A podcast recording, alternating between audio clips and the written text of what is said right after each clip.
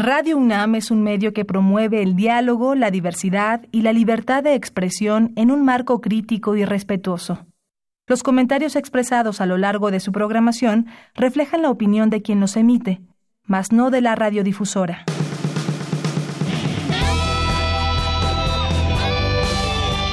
Prisma RU. Relatamos al mundo.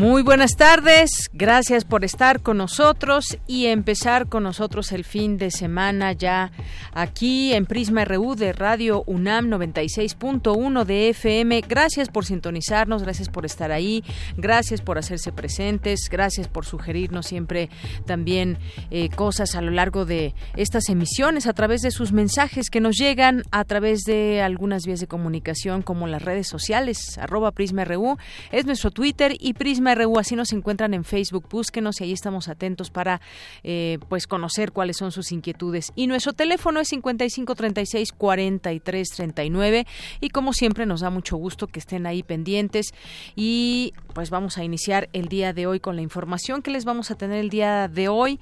Bueno, pues hoy vamos a platicarles, tenemos varias invitaciones ya que es viernes y que hay que romper con lo cotidiano de entre semana. Pues el fin de semana tenemos varias invitaciones para todos ustedes una de ellas es eh, eh, a, la exhibición de automóviles clásicos deportivos que se realizará en el Salón Retromobile 2019 allá en la UNAM. Les tendremos toda la invitación porque aquí va a estar el presidente de la Federación Mexicana de Automóviles Antiguos y de Colección, Luis Silva, estará en unos momentos con nosotros, así que no se lo pierdan.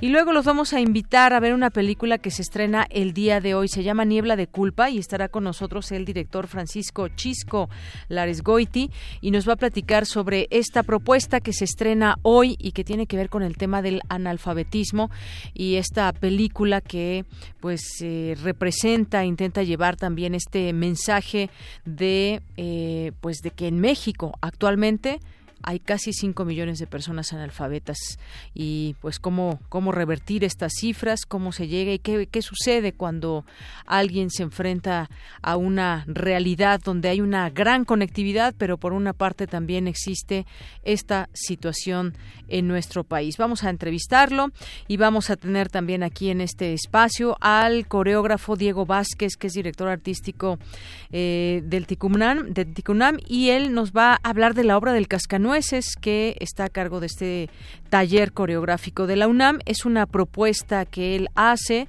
y que habrá solamente cuatro funciones y nos va a platicar más de cuál es la propuesta y que se presentará desde la UNAM. Tenemos también el día de hoy el No Show, otra invitación también, y aquí estará en Cultura Tizoc Arroyo, que es actor. Vamos a tener también Refractario RU donde vamos a platicar, como todos los viernes, los temas que han sido noticia a lo largo de la semana y en esta ocasión platicaremos de esta clasificación de grupos del crimen organizado en México como grupos terroristas y cuál es la postura de Estados Unidos, de México y también un año de gobierno del presidente Andrés Manuel López Obrador, hacia dónde va el país. Y bueno, por lo pronto habrá dos eventos importantes, uno en el Zócalo Capitalino, que será el el mensaje en sí a las 11 de la mañana y ahí pues con muchos invitados, con gente que pues bueno, es un llamado general a quien quiera asistir a este evento y por otra también está una marcha que organizan los hermanos de Barón, una marcha que dice no es contra el gobierno y es justamente un día antes de que se reúnan con el presidente de la República. Sin embargo, se han subido políticos a esta a esta manifestación que pues bueno eh, ya se subió el PAN, ya se subió Vicente Fox y bueno, pues vamos a platicar también de estos temas hoy aquí en Prisma RU. Y desde aquí relatamos al mundo. Relatamos al mundo. Relatamos al mundo.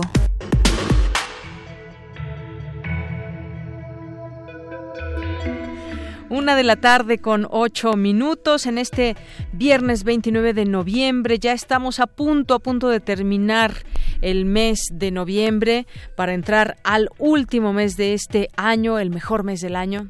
Bueno, pues todos los meses son buenos. Y vamos a empezar con este resumen universitario. La UNAM propone medidas de acceso universal en el sistema de transporte colectivo. En un momento le tendremos la información. Las mujeres son las principales víctimas de los conflictos armados, señala presidenta de InMujeres. También le tendremos los detalles en un momento. Las constituciones en sí mismas no son nunca suficientes para garantizar la democracia. Hoy hubo una plática con este tema, cómo se matan las democracias. Le tendremos todos los detalles. Destaca experto la historia de la ciencia para entender mejor el día de hoy. Destaca experto la historia de la ciencia para entender entenderla mejor el día de hoy. Tendremos también esta información.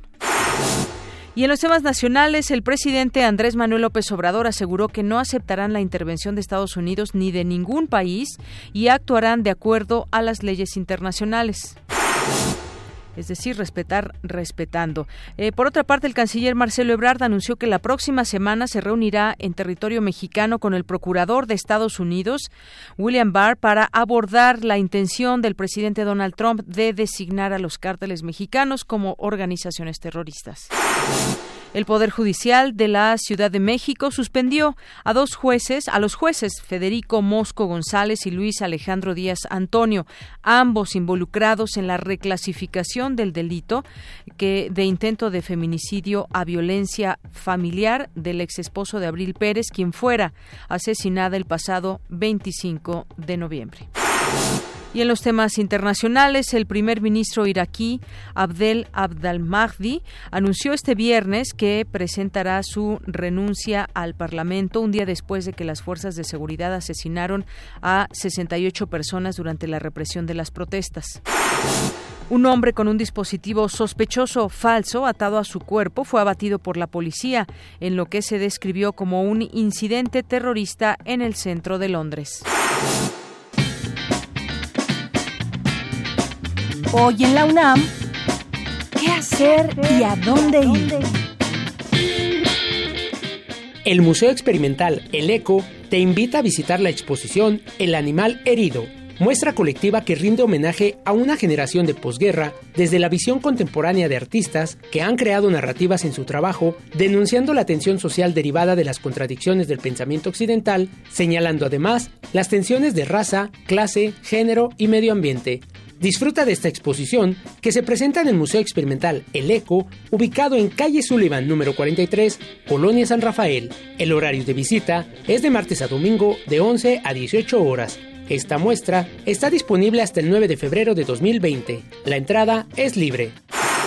Te recomendamos el concierto Pasiones y Tormentos, a cargo del grupo Divini Acenti, integrado por la soprano Nadia Ortega Peterson, la mezzosoprano Alicia Ayala Volado y Tarcisio Alcalá en la guitarra, quienes interpretan música barroca. Disfruta de ese concierto que se realizará hoy a las 20 horas en la Sala Carlos Chávez del Centro Cultural Universitario.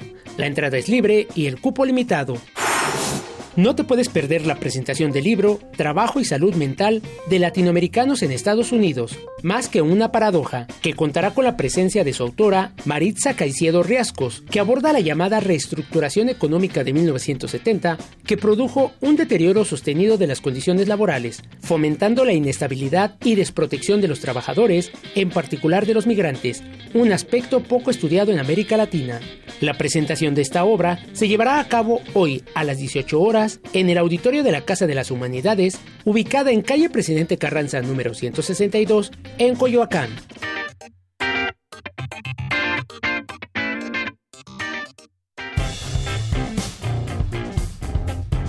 Campus RU 13 horas con 13 minutos en nuestro campus universitario con el eslogan Apostemos por la palabra.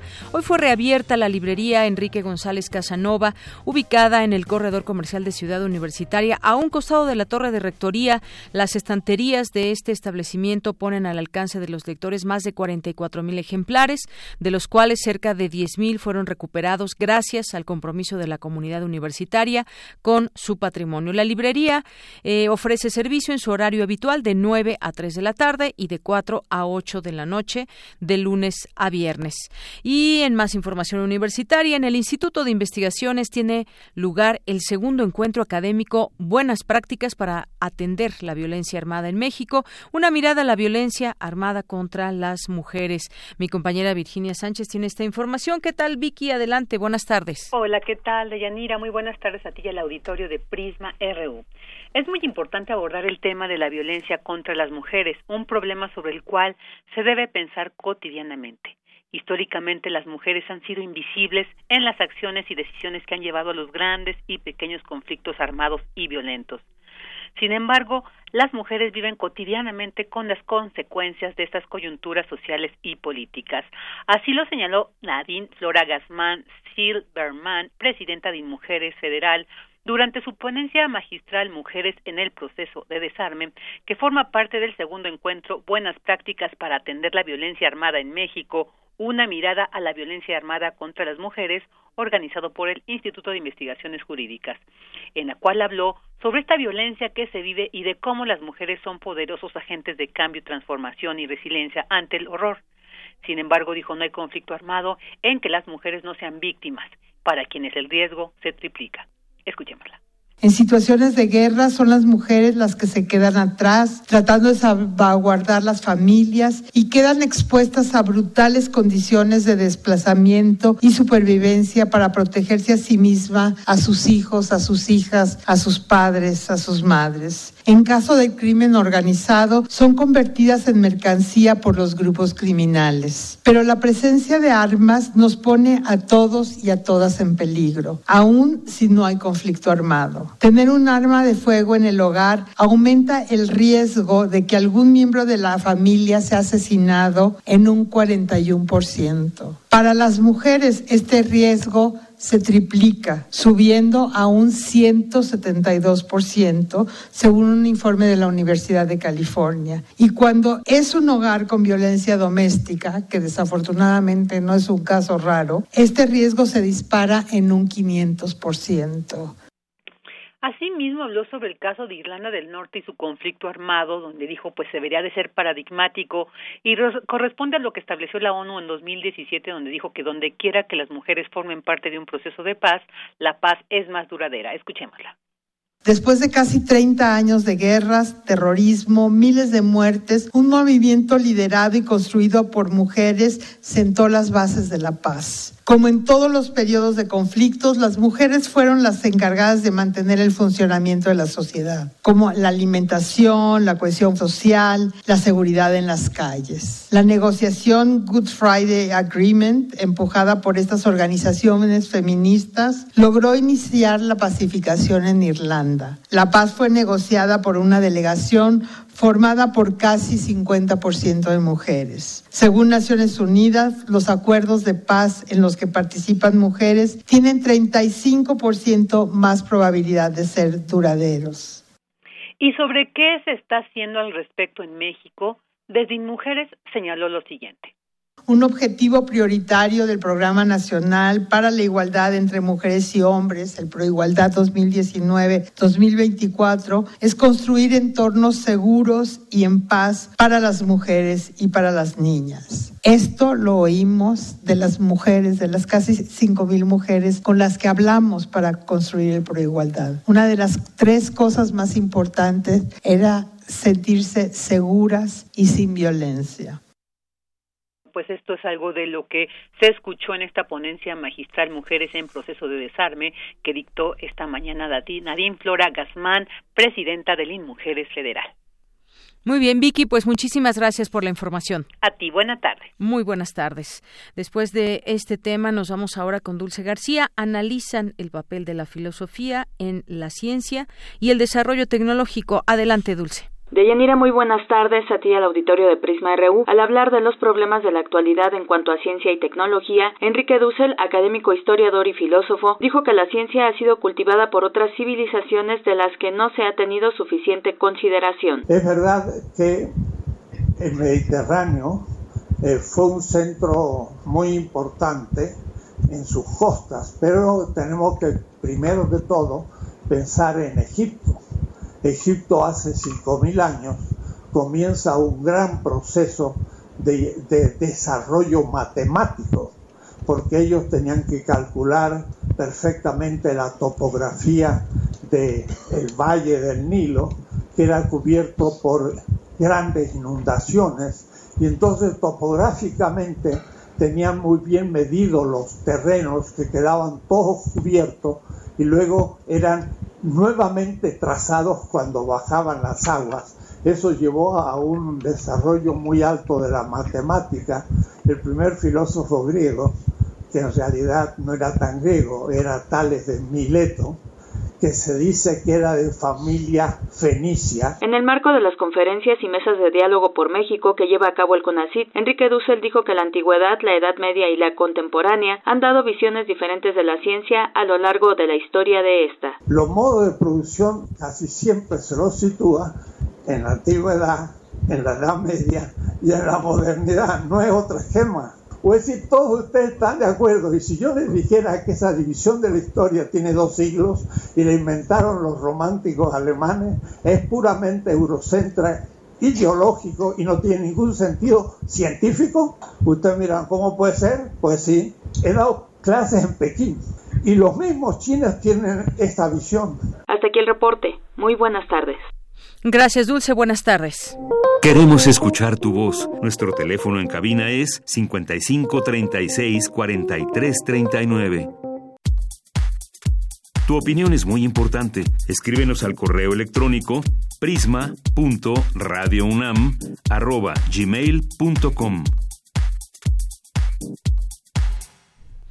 Una de la tarde con 20 minutos. Bueno, pues vámonos a nuestra primera entrevista de este día, viernes 29 de noviembre. Ya está en la línea telefónica. Le agradezco mucho nos tome esta llamada hoy aquí en Prisma RU de Radio Nama. Luis Silva, presidente de la Federación Mexicana de Automóviles Antiguos y de Colección. ¿Qué tal, Luis? Muy buenas tardes. Bienvenido. Luis, ¿me escuchas? ¿Me escuchas? Sí, sí. Perfecto. Bueno, pues bienvenido al programa. Ya estamos al aire y me gustaría que nos invites a la edición 2019 de Retro Mobile que comienza hoy justamente y hasta el próximo domingo. Así es, Deyanira, como el año pasado que me hiciste favor de darme un espacio, te platico un poco sobre este evento en nuestra máxima casa de estudios. Muy bien, pues Eh, adelante. Mira, eh, en el Centro de Exposiciones y Congresos de la UNAM, cito en Avenida Limán número 10, tenemos el quinto evento de Retromóvil 2019. Este año estamos evocando al original autódromo de la Magdalena Michuca, hoy de los hermanos Rodríguez. Uno de los arquitectos egresados de la UNAM hizo eh, el diseño del autódromo dentro del centro de exposiciones y aquí estamos presentando 75 deportivos biplaza. Entre ellos estamos presentando los coches de la película que está hoy de moda de la competencia entre Ford y Ferrari, el Ford GT40 y el Ferrari P4 de Yanira. y ojalá este, la comunidad universitaria y obviamente el público en general nos acompañe. La Claro que sí. comunidad tiene un costo de 50 pesos el boleto y al público en general 150 de Yanira. Así es, siempre tiene mucho éxito esta exhibición de autos, a la gente le gusta pues admirar estos autos que pasan a ser clásicos, no son autos viejos, hay que decirlo, son autos clásicos, pero me gustaría que nos platiques un poquito cuál es esta diferencia, cuál, eh, cómo es que, por qué son considerados autos clásicos, qué características deben de tener. No, depende de varias cosas. Lo más importante es el desarrollo tecnológico de los coches, que fueron vehículos diferentes en su época, muy, muy veloces o con avances técnicos importantes. El segundo tema son eh, que hayan ganado alguna competencia internacional y que hayan destacado socialmente. Eh, tercero, la edad, por supuesto, tienen que tener más de 30 años, ¿sí? Para poder ser considerados este, antiguos. Y para ser clásicos, tienen que tener alguna de las características que te acabo de mencionar. Ujú, ujú. Muy bien, pues bueno, esta es la clasificación que se hace, desarrollo tecnológico, el que hayan ganado alguna competencia y, y 30 años y que estén en buen estado, me imagino yo. Uh, deberías de ver y ojalá puedas darte una vuelta. Hay unas piezas aquí que, que, que, yo les llamo princesas de garage, sí. que están impresionantes, ¿no? Mejor que los autos que están en las agencias ahorita. Eso te iba a preguntar, ya ni un auto nuevecito salido de agencia está también cuidado como los que tienen ahí. Sí, sí, los autos de agencia siempre les digo que cuando los bajas de la banqueta después de comprarlos se deprecian 30 o más por ciento. Sí, claro. Y en cambio, estos todas las mañanas valen más. Valen más, exactamente. Y ahora bien, también tienen que tener todas sus piezas originales o no, o cómo es este asunto. Por ejemplo, la pintura, que bueno, a lo largo de 30 años me imagino que, pues no sé si le den una pasadita o cómo, cómo es esto. Que eh, tiene, deben de tener todas las piezas originales, por ejemplo, el volante, eh, los rines. Cuéntame un poco, yo que no conozco tanto de autos. Mira, tienen que tener por lo menos el 95% de autenticidad, de originalidad. Además, quiero decirte que los dueños todos son fanáticos, puristas, que no les ponen un tornillo, una rondana que no sea la original, la original. de la, del año. Y que a veces se vuelve muy difícil encontrar ya una pieza original de esos autos, ¿no? Eso es parte del juego, Ajá. buscar los fierros sí, sí. E, e importarlos de Yanira, ¿sí? Y irlos armando. Y hay cosas, coches aquí que, que trajeron uno de Puebla antier, un coche muy raro, un Asa 1000, que es como un Ferrari chiquito, que tenía 21 años parado en una bodega y ya por fin lo pudieron echar a andar y ya salió muy bien. Y oye, ¿cuáles son, Luis, cuáles son los más populares, los que a la gente le gustan más? No sé si se pueda decir alguno en específico, alguna marca. ¿Cuáles son los que más tienen éxito? Tenemos una colección de minis clásicos, tenemos MG clásicos, Austin Hill también clásicos. Y claro, aquí vas a ver unos Ferrari divinos, Jaguares preciosos, eh, Mercedes-Benz increíbles de esos de puertas de gaviota y cosas así muy exóticas, muy bonitos, ¿no? Todos princesas de garage. Muy bien, y... Adicionalmente, perdón, sí, que sí, sí. interrumpa. No, adelante. Quiero, decirte que la UNAM nos mandó para los tres días toda clase de grupos artísticos. Así que va a haber desde cuartetos de cámara, tríos, bailables, hay programas de conferencias, o sea, no nada más es la la, la exhibición en sí. Exactamente. La idea es que los jóvenes universitarios tengan derecho acceso a las conferencias para que sepan cómo restaurar un coche o que sepan cómo nació Ford o que sepan cómo, cómo fue el autódromo, cosas así por el estilo de Yanira. Muy bien, pues me parece extraordinario. Ahora, no sé si ya tuviste oportunidad de leer esta, pues hay una lista de 10 autos que se convertirán en clásicos en este año que está terminando. Y bueno, te decía, yo no sé mucho de automóviles, pero ingresan, digamos, a esta lista varios, varios automóviles.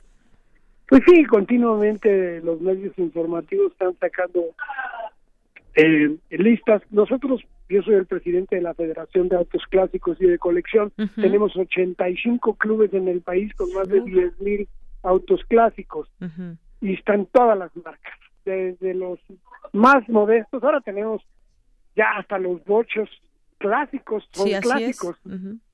Sí, eh, realmente cuando los los vehículos están bien cuidaditos, dejan de producirse, se pueden convertir en clásicos. Mm, mira, de haber sabido hubiera conservado mi bocho que tuve alguna vez.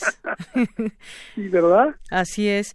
Oye, entonces, bueno, tiene que ver la estética, tiene que ver la originalidad e incluso a veces también la, la rareza de un automóvil, ¿no? de su diseño, por ejemplo. Sí, sí, sí, mira, tenemos aquí un Ford Thunder 1955 que fue de Agustín Lara y que se lo mandó de regalo a Carmela Rey, lleno de rosas rojas. Bueno, pues un buen dato, un dato interesante también para que podamos descubrir ese automóvil entre los que se van a exhibir. Más o menos, ¿cuántos automóviles son, Luis? ahorita tenemos 75. No metemos más porque entonces se convierte como en el estacionamiento de la tienda UNAM.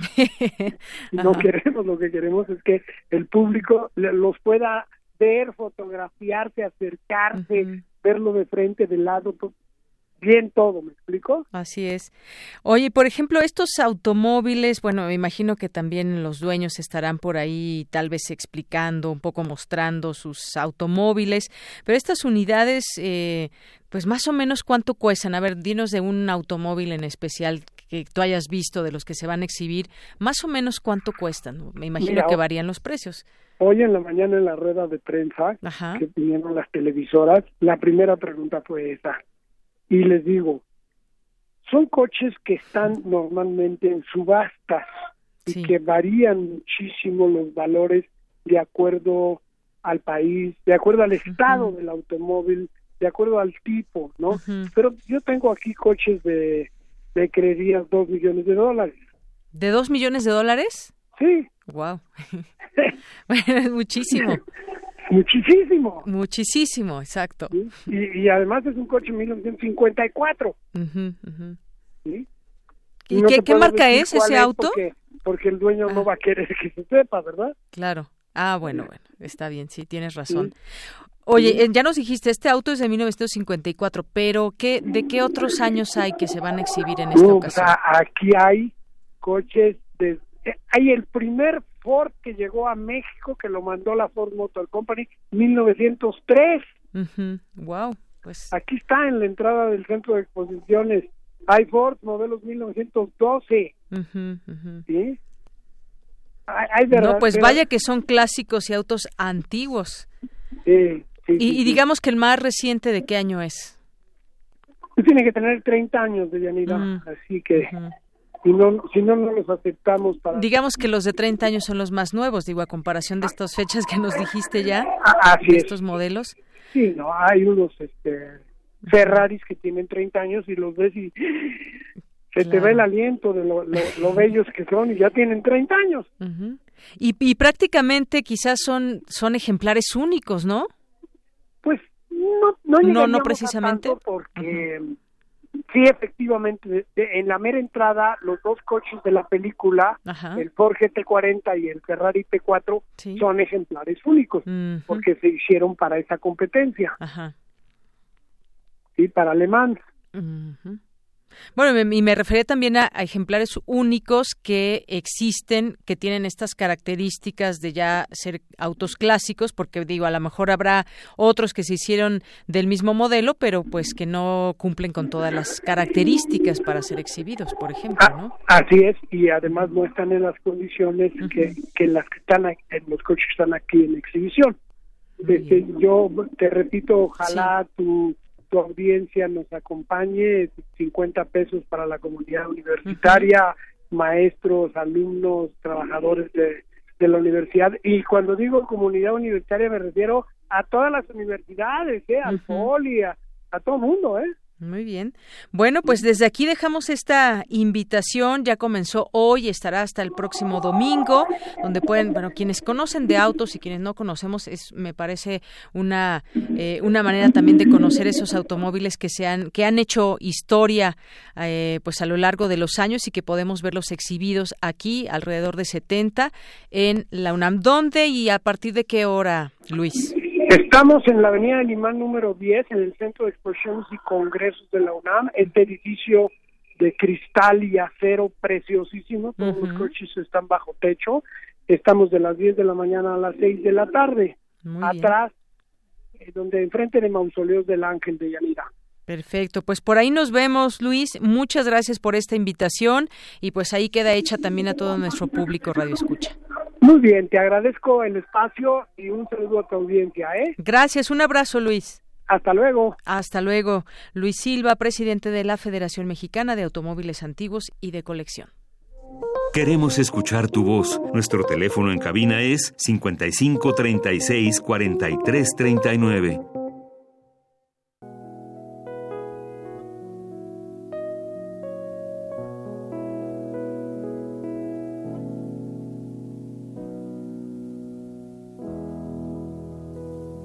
Viene a mí la damisela soledad con Pamela impertinentes y botón de amapola en el oleaje de sus vuelos. Hoy la voluble señorita es amistad y acaricia finamente el corazón con su más delgado pétalo de hielo. Por eso hoy gentilmente te convido a pasear por el patio hasta el florido pabellón de aquel árbol que plantaron los abuelos. Bueno, pues estamos escuchando a Silvio Rodríguez porque hoy cumple 73 años. Este cantautor cubano desde 1952 reside en La Habana, 1955 recibió clases de piano de Margarita Pérez Picó. En 1961 fue uno de los 100.000 jóvenes que integraron las brigadas Conrado Benítez y se fueron al campo a alfabetizar. El 15 de abril de ese año, tras el bombardeo a los aeropuertos, preludio del ataque por Bahía de Cochino, se inscribió en las milicias estudiantiles y esto que escuchamos es O Melancolía. La introducción de esta canción fue tomada del segundo movimiento de la sonata para piano número 8 en C menor, eh, opus 13 de Ludwig van Beethoven, compuesta entre 1797 y 1798. Así que, pues, Silvio Rodríguez, felicidades, hoy cumple 73 años.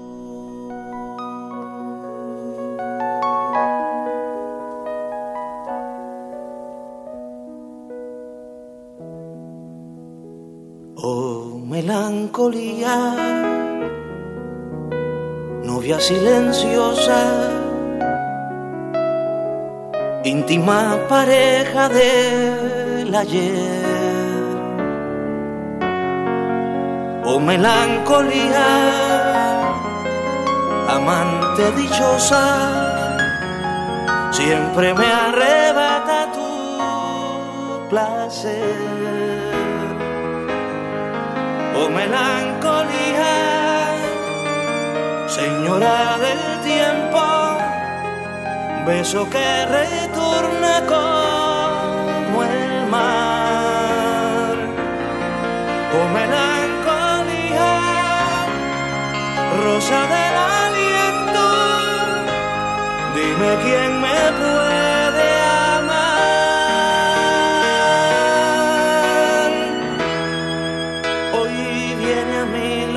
la soledad con Pamela impertinentes y botón de amapola en el oleaje de sus vuelos. Tu opinión es muy importante. Escríbenos al correo electrónico prisma.radiounam@gmail.com. Una de la tarde con 36 minutos. Niebla de culpa, producida por la Casa de Cine, muestra la historia de Yolanda, una mujer que viaja del estado de Michoacán a la Ciudad de México para reencontrarse con la mujer a la que cuidaba de niña, Amanda, que es Marina de Tavira, quien ahora le pide hacer lo mismo por su bebé. Hablemos de esta película que se estrena el día de hoy, esta película mexicana, y está con nosotros ni más ni menos que su director, Francisco Laresgoiti. Chisco. ¿Cómo estás, Francisco? Ruth, muchas gracias, muy contento. Ruth está ya.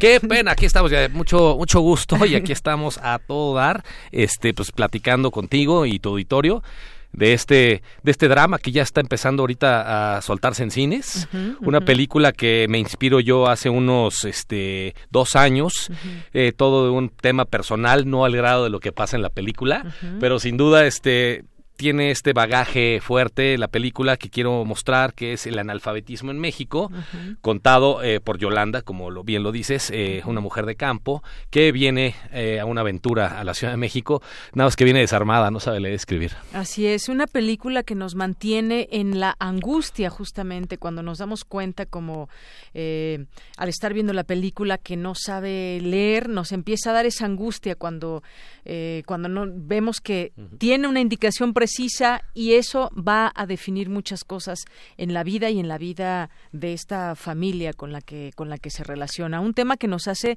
pensar también y pensar en nuestra en nuestra sociedad y en la realidad de este México que hay 5 millones de analfabetas según el, el INEGI eh, actualmente. es una cifra escandalosa ya todavía este e, a estas en estas alturas, pero es así. Eh, tres millones de ellas son mujeres y es por eso que sale este personaje de, de Yolanda, porque creo que es importante. Eh, ella está a cargo de, de un bebé recién nacido y como tú bien lo dijiste, hay instrucciones, hay por ahí eh, etiquetas de, de medicinas, listas de súper por leer que nunca van a ser leídas y que van a llevar a una serie de, de, tragedias más adelante en la película. Así es, este, este es el, el, drama que se vive, un drama que es real, que es el de la película, que dices está basada en algunos aspectos reales, no al grado en que se llevan en, en, la, en la película pero sin duda esto nos hace pensar en qué, qué está sucediendo en nuestro país, donde hace rato que escuchábamos a Silvio Rodríguez nos vino la idea esta eh, de Cuba, que en Cuba pues no hay analfabetismo. Y lo mismo pasó por ejemplo en Bolivia. Eh, Evo Morales ha ayudado a que este tema del analfabetismo pues se vaya reduciendo este esta situación, pero en un país como México, donde tenemos eh, usamos mucho la tecnología, donde tenemos en un teléfono a la mano y estamos mensajeando y estamos haciendo muchas cosas que suena pues una realidad muy diferente a quienes se encuentran el día de hoy sin saber leer y escribir y que es algo que pues no se ha podido hacer desde desde el gobierno desde los lugares eh, hasta donde no llegan las escuelas no hay no se ha erradicado como bien lo dices este pensamos que ya todo es perfecto y no este hay mucha tarea por hacer aún y este y en esta sociedad hipercomunicada con redes sociales supercelulares pues si no tenemos esa herramienta básica terrible no así es terrible. Y en ese sentido también me gustaría que nos platiques del reparto, del reparto que tiene esta película. Sí, Alma Moreno, Marina de Tavira como protagonistas, Ramón Álvarez también que hace un, gran papel, Rolf Petersen, por ahí vemos a Marco Treviño también, eh, entre otros, Miriam Bravo, entre otros. Eh, cabe mencionar que esta es una película que lleva un poco de cine con causa. Eh, lamentablemente Alma Moreno nos dejó hace un mes, ella falleció desgraciadamente de cáncer de mama, justo en el Día Internacional de Cáncer de Mama, mi esposa saliendo también del hospital, justamente en esos días del hospital. Entonces, este, bueno, Alma, una, una gran labor eh, de, trabajo con ella. Se queda la película eh, en honor a ella. Y, y, de verdad, este, ella entendió muy bien el concepto de, lo que de lo que estaba haciendo como una comunicadora a través de una actuación y fue precioso. La interpretación de Marina también es, es, es, muy precisa y este y los demás actores este están alrededor de alguna manera como eh, obstáculos para, para no hacerle la, la vida tan fácil a, Yolanda. Así es. Oye también eh, estas interpretaciones de actores y no actores que son muy buenas. A ver quiénes son los no pues, actores pues tenemos un, pequeños no actores tenemos gente de, de ahí, de son, son planos más secundarios, pero tenemos gente allá del, del mismo pueblo de Tlalpujagua y tenemos otras otras actuaciones más pequeñas que se hicieron aquí en la Ciudad de México. Nombres eh, relativamente desconocidos, eh, pero se balanceó muy bien al final el, el, el, el, cast, por decirlo así, y quedé muy satisfecho. Así es. Oye, y además eh, realidades también, esto que platicábamos en analfabetismo y que muestras ahí que ahora sé que es la Alpujagua, este eh, lugar donde se ve también esa parte rural y esa realidad que también viven muchas muchas familias, muchas mujeres, en este caso la protagonista que no sabe leer ni escribir y que además eh, bueno, pues tiene un marido alcohólico y tiene pues ahí una realidad difícil cosas, cosas interesantes, ¿no? Una vez que estamos planteando esa vida rural eh, y teníamos que ver con un tema de bebés, nos dimos cuenta, eh, yo investigué un poquito, hay lugares en México donde no hay tampoco nada, nada que comer y a veces en la película hay una pequeña escena donde está una mujer partiendo cartón, mezclándolo con agua y azúcar para crear una especie de papilla para dárselo a un bebé. Esas ya es de las partes más, este, digamos, pues oscuras de la película, son, está muy simbólico, pero pues esa es un poco la realidad en los lugares marginados del país, ¿no? Así es. Hoy Niebla de Culpa eh, fue estrenada en 2018 en el Festival Internacional de Cine de Guanajuato, eh, una parte filmada en la Ciudad de México y el estado de Michoacán, y llega el día de hoy a cuántas salas. Invítanos a la sí, eh, muchas gracias. Estamos llegando hoy a 25 salas, ya estamos en 16 complejos de Cinemex, 9 de, de Cinépolis, y bueno, ya a esta hora ya están corriendo los proyectores y este estamos muy contentos. Recuerden que esto es cine con causa, estamos apoyando a fundaciones una de educación, Fundación Educa México, y dos fundaciones de cáncer de mama, Fundación de Cima y Fundación Alma. Entonces, hoy es ir a ver al cine, es disfrutar, o sufrir un poquito, pero ayudar sin duda. Un poco también, así es. Oye, y sin spoiler la, la, película ni nada, pero también eh, pues nos hace reflexionar a la hora de tomar decisiones, porque de pronto cuando no vamos a platicar el desenlace ni nada, pero nos plantea también, a ver, a la hora de responsabilizar y repartir culpas en esta niebla de culpa. ¿Quién, quién tiene la culpa? Ese es, ese es el gran debate de, que, que, deja la cinta, sin duda. Eh, pues al final veremos si es de un lado y si es del otro, y hasta uno mismo puede hacer ahí su, meter un poco su, su cuchara, ¿no? A, a, esto. Es sin duda una película que genera un gran debate, que toda va como en blanco y negro, Ojo, al final cambiamos un poco el formato, eso no se los digo, vayan ustedes a ver al cine, que eso es un poco el tema, pero sí al final se genera un debate eh, muy rico y ese es un poco el, el, objetivo. 72 minutos no se van rápido y te llevas una buena sensación a casa. Así es, en este tema donde dices, pues ya en el debate personal y uno mete de su cosecha y demás, eh, plantear esas responsabilidades que incluso nos hacen plantearnos a ver por qué tenemos esos índices de analfabetismo en México, qué papel juegan, por ejemplo, los gobiernos, ¿no? Pasan y pasan y tenemos reformas educativas, pero pues se nos olvida que estas personas viven no solamente sin saber leer ni escribir, sino que están limitadas por, por esa situación. Parece que hubiera otras prioridades, ayer. Esa, es, la realidad.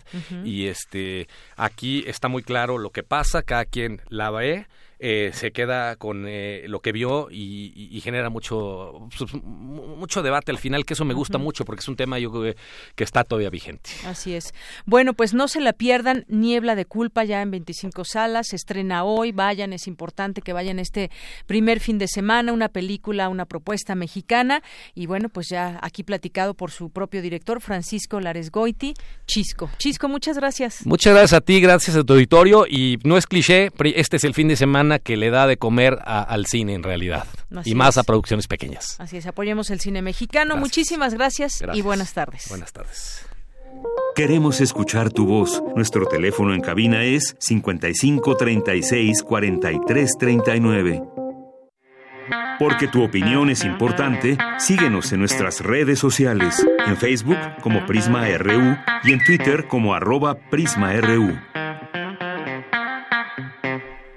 Una de la tarde con 46 minutos y algunos temas nacionales que compartir con ustedes el día de hoy. Bueno, pues ya suspendieron a estos jueces involucrados en el caso de Abril Cecilia, esta mujer que fue muerta en algún momento, en un primer momento atacada y de ahí surgió toda esta denuncia. Después, pues bueno, fue baleada por eh, personas. Se habla de que el esposo es el responsable, el presunto responsable de este asesinato y el magistrado presidente del Tribunal Superior de Justicia de la Ciudad de México, Rafael Guerra Álvarez, a través del Consejo de la Judicatura Local, determinó suspender a los dos jueces involucrados en el caso de Abril, eh, quienes tras sus resoluciones dejaron en libertad a Juan Carlos, señalado como presunto responsable de la asesinada el lunes en la alcaldía de Coyoacán. Esta es una realidad en donde, pues bueno, estos jueces hoy son suspendidos, pero con esa suspensión no se puede de recuperar la vida de esta mujer. En otro tema, los de Champs cobran en Pemex 700 mil pesos al mes. Carlos Romero de Champs y por lo menos 11 miembros de su familia y un socio siguen cobrando su salario en Pemex, lo que en suma da un monto bruto cercano a los 700 mil pesos mensuales. Esto de acuerdo con datos de la plataforma Nómina Transparente de la Administración Pública Federal que la Secretaría de la Función Pública lanzó en abril pasado y la cual concentra cerca de 1.5 millones de registros correspondientes a la nómina de los servidores públicos. Así que se meten 700 mil pesos al mes la familia de Shams. En otro tema, los de Barón convocan a marcha este 1 de diciembre contra la violencia en el marco del primer año del presidente Andrés Manuel López Obrador. Adrián Levarón, Levarón convocó a marchar para exigir justicia ante la inseguridad que se vive en el país, la cual vivió su familia el pasado 4 de noviembre cuando asesinaron a nueve de sus integrantes en los límites de Sonora y Chihuahua. Esta marcha no es contra el presidente, dijo, sino que encabezará a un grupo en petición de justicia por el derecho a la vida. Agregó además que a esta marcha se están convocados varios integrantes de los de Barón que viven en, La Mora y dijo que esta marcha es como un preámbulo para el 2 de diciembre, día en que se reúnan con el presidente de México en Palacio Nacional. A la parte de la convocatoria hecha por integrantes de la familia Levarón, otros grupos han llamado a movilizarse este domingo, como el caso de los llamados chalecos amarillos, que han invitado a una gran marcha nacional a partir de las 11 de la mañana para exigir respeto a la ley y a los derechos. También quien se subió ya ese tema, aprovechando la ocasión, quien creen, el expresidente Vicente Fox, anunció a través de su cuenta de Twitter que participará en estas movilizaciones a las que convocó a participar. A ver si no lo corren como en la última que fue en Guanajuato, donde le dijeron que no querían tintes políticos en todo esto, pero pues bueno, eh, ahí estuvo. El Partido Acción Nacional también y el Partido de la Revolución Democrática siguen juntos, PAN y PRD, han informado que también se unirán a esta marcha. El pasado 26 de noviembre, el líder panista Marco Cortés publicó un video en el que, según dijo, que atendiendo la invitación de Chalecos Amarillos se unirán a esta marcha. Y al mismo tiempo, pues recordar que habrá también eh, pues este informe que dará el presidente Andrés Manuel López Obrador el 1 de diciembre a las 11 de la mañana también, pero en el Zócalo capitalino. Así que, pues bueno, ahí estarán estos dos eventos importantes. Estará, ayer lo decíamos, eh, Mújica, el expresidente de Uruguay, ahí estará presente entre los invitados especiales. Bien, pues continuamos. Tu opinión es muy importante. Escríbenos al correo electrónico prisma.radiounam@gmail.com. Queremos escuchar tu voz. Nuestro teléfono en cabina es 55 36 43 39. Cultura RU. Bien, pues ya estamos aquí en la sección de cultura. ¿Qué tal, Tamara? Muy buenas tardes, bienvenida. Deyanira, muy buenas tardes a ti y a todos aquellos que nos acompañan a través de esta frecuencia universitaria. Terminamos la semana, casi terminamos ya también el, penúltimo mes de este 2019. Ya se nos va este año y no nos podíamos ir sin dejarles eh, recomendaciones para las vacaciones también, para iniciar el año incluso. Y bueno, vamos a platicar de una puesta en escena que a mí me causa muchísima curiosidad y me, me gustaría saber de qué va, de qué trata. Eh, el título es El No Show y ya nos acompaña en esta cabina Tizoc Arroyo. Él es actor y parte del elenco de esta puesta en escena. ¿Sí es una puesta en escena, Tizoc? Sí, sí, claro, por supuesto. Bienvenido a este espacio. Muchas gracias. Buenas tardes. ¿Qué tal? Buenas tardes. Muchas gracias. Pues mira, el No Show México es un es una una colaboración internacional. Eh, los directores y dramaturgos son de Canadá y vinieron a hacer un laboratorio con siete actores mexicanos. Entonces hicimos un laboratorio en, ver, en primavera, otro en verano y ahora ya antes de este estreno durísimo estuvimos ensayando. Y es, es una obra que habla sobre el arte en, general y, y especial en el arte teatral.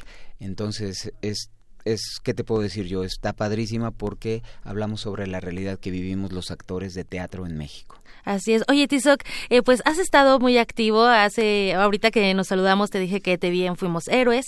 Eh, también eh, está, bueno, te vi en Instinto, hace poquito que terminó temporada y ahorita estás con esto, el No Show. ¿Cómo, cómo te sientes, bueno, pues con este nuevo proyecto que además es finalizando el año, pero también van a empezar con este proyecto teatral? Exacto, pues cómo me siento feliz, feliz de trabajar, de estar en el escenario compartiendo el trabajo y, y justo como dices, ayer estrenamos, vamos a estar de jueves a domingo y algo que acabas de decir que es bien importante, no suspendemos, no suspendemos funciones en vacaciones para toda la gente que viene de visita a la ciudad y arrancamos el año, las primeras dos semanas vamos a estar dando estas funciones, pues muy contento, yo personalmente como cábala creo que acabar y empezar trabajando es, es, increíble y más en este espectáculo, es un espectáculo eh, atípico, no es convencional, la gente tiene que venir a vivir la experiencia del No Show México porque se van a sorprender y, y estamos procurando hacer una reflexión a través de la diversión sobre el arte de teatro en México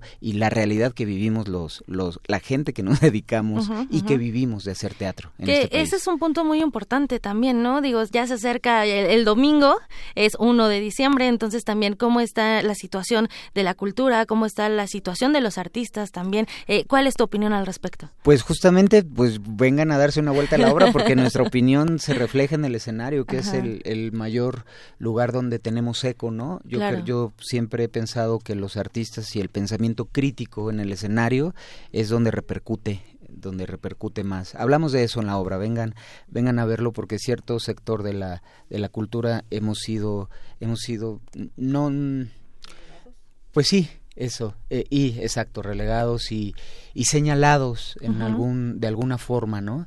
Y pues nosotros estamos ejerciendo nuestra profesión y estamos desarrollando nuestro trabajo igual que cualquier otro ciudadano mexicano.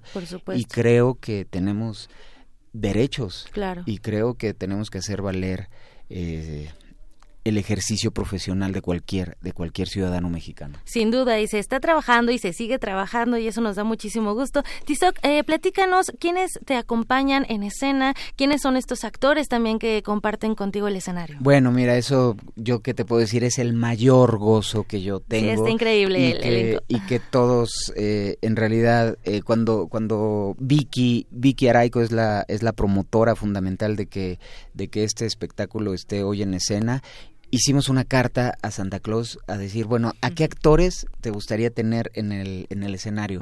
Compartimos el escenario Vicky Araico, Sara Pinet, Adrián Vázquez, Pamela Almanza, Úrsula Pruneda, Memo Villegas y un servidor. Hay mucha fuerza, ¿no? Una fuerza actoral eh, buena. Sí, no, y además, pues todos, cada uno de nosotros tenemos una trayectoria eh, en teatro, sobre todo, ¿no? el, el, teatro es lo que nos ha, lo que nos ha dado a conocer y, y, y tenemos una carrera ininterrumpida y cada uno, este, ha tenido proyectos importantísimos y hoy decidimos reunirnos y eso es, es un goce maravilloso. Realmente la energía de, del del elenco y el talento que, que, logramos reunir y que está y que está sucediendo en escena es, es maravilloso. ¿Qué te puedo decir? Yo creo que, que, que pocas veces se puede lograr. Además, un elenco tan numeroso ya hoy en las producciones de teatro en México pues e, es complicado, es complicado tener a tantos a tantos actores. Claro, oye y además esta es una producción,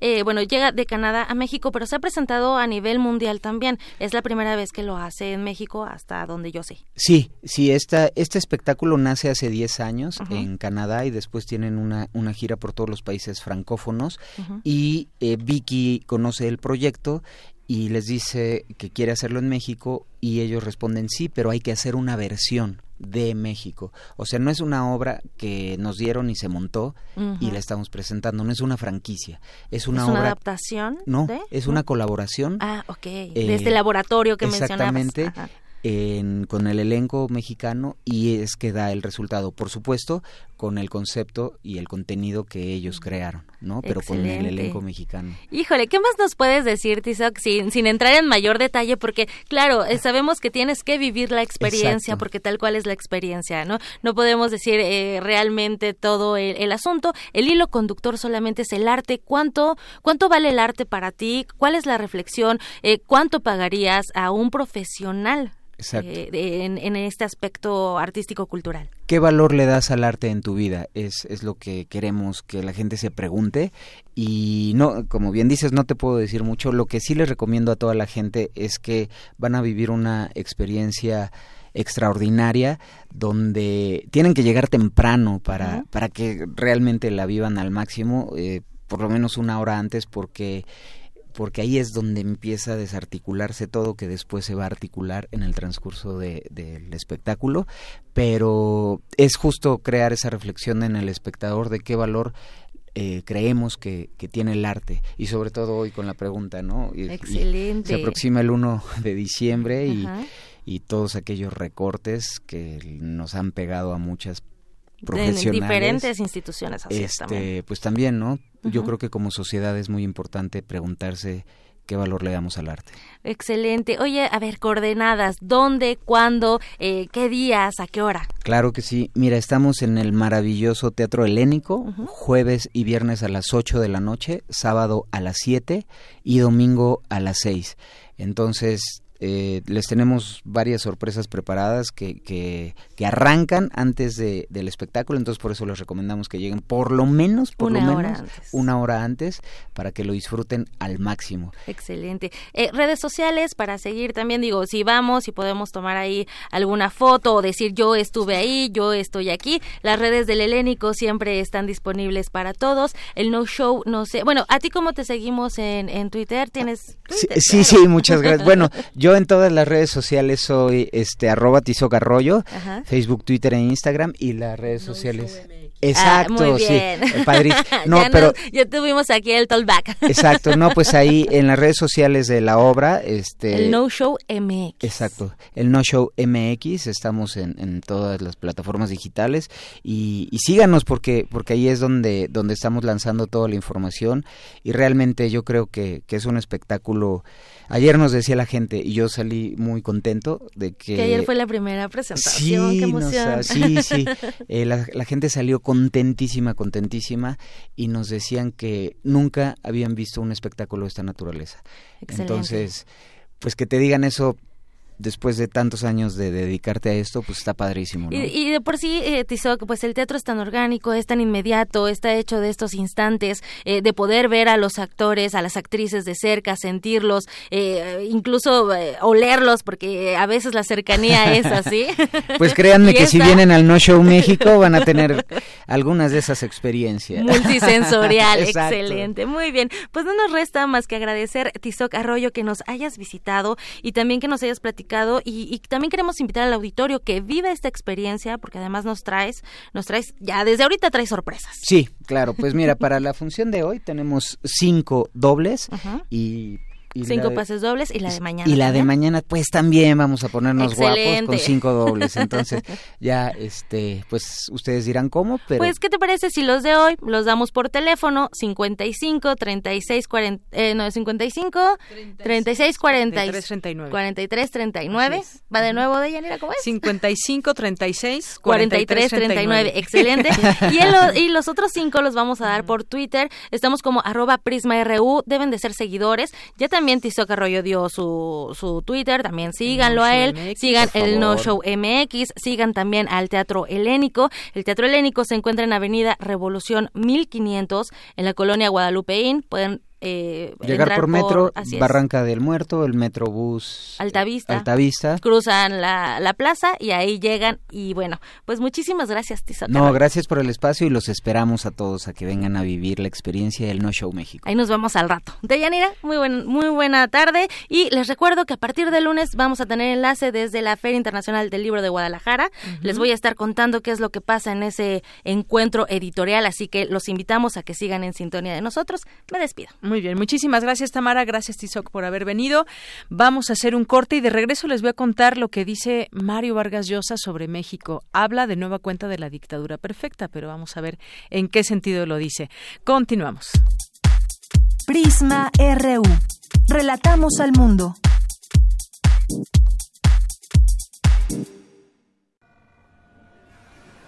Teatro Gótico Y Radio UNAM. presentan Tabay. La Sombra, basada en textos de Edgar Allan Poe. Dirección, Eduardo Ruiz Aviñón. La Shtabai es una hermosa mujer que seduce a los caminantes nocturnos con su voz. Para después asesinarlos cruelmente. se lleva las almas al fondo de la tierra. Es protegida por los animales. Es una encarnación femenina del diablo. Cuatro últimas funciones. Jueves 7, 14 y 28 de noviembre y jueves 5 de diciembre a las 20 horas. Sala Julián Carrillo de Radio UNAM. Adolfo Prieto 133, cerca del Metrobús Amores. Radio UNAM. Experiencia sonora.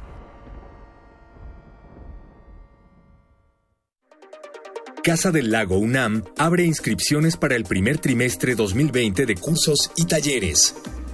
Artes escénicas, fotografía, historia del arte, literatura y mucho más.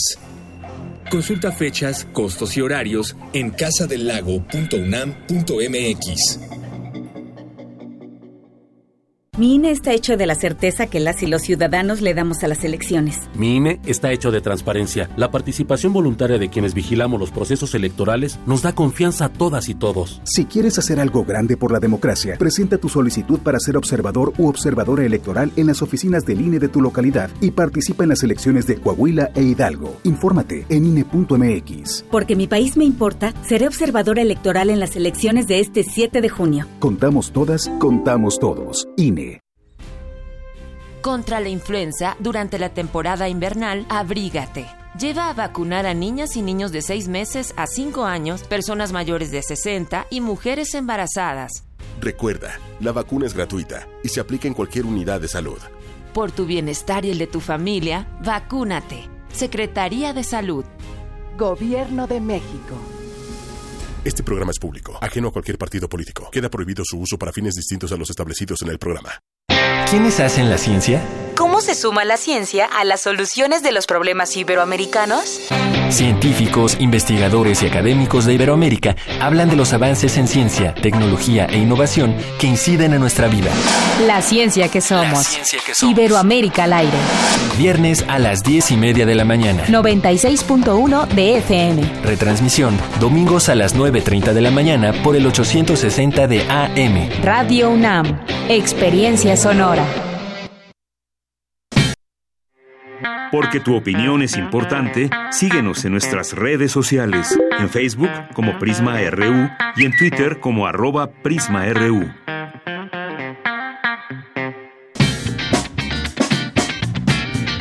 Mañana en la UNAM, ¿qué hacer y a dónde ir? El Museo Universitario del Chopo te invita a disfrutar de una charla con la bailarina y coreógrafa Mónica Valenciano, figura significativa de la danza contemporánea en España, galardonada con el Premio Nacional de Danza 2012, quien será entrevistada por la escritora Gabriela Jalac, artista, gestora y editora cultural. No te pierdas esta interesante charla y asiste mañana 30 de noviembre en punto de las 19 horas al Museo Universitario del Chopo. La entrada es libre y el cupo limitado. Como parte del ciclo de música de cámara a cargo de la Facultad de Música de la UNAM, se realizará el concierto Paisajes Sonoros, Globalización, Migración e Hibridación Sonora, con la participación de la soprano Lucy Rivera, José Luis Segura y Alejandro Nava en la guitarra, además del dúo Lux Chordarum. Asiste mañana 29 de noviembre a las 18 horas a la Sala Carro Chávez del Centro Cultural Universitario. La entrada es libre y el cupo limitado. Te recomendamos la puesta en escena Cosas que suceden en México que no pueden ser dichas en México, de la coreógrafa de origen uruguayo Magdalena Breso, pieza que reflexiona acerca del feminicidio en México. Asista a la función mañana 30 de noviembre en punto de las 19 horas en el salón de danza ubicado en el corazón del Centro Cultural Universitario. La entrada es libre y el cupo limitado. Para Prisma RU, Daniel Olivares.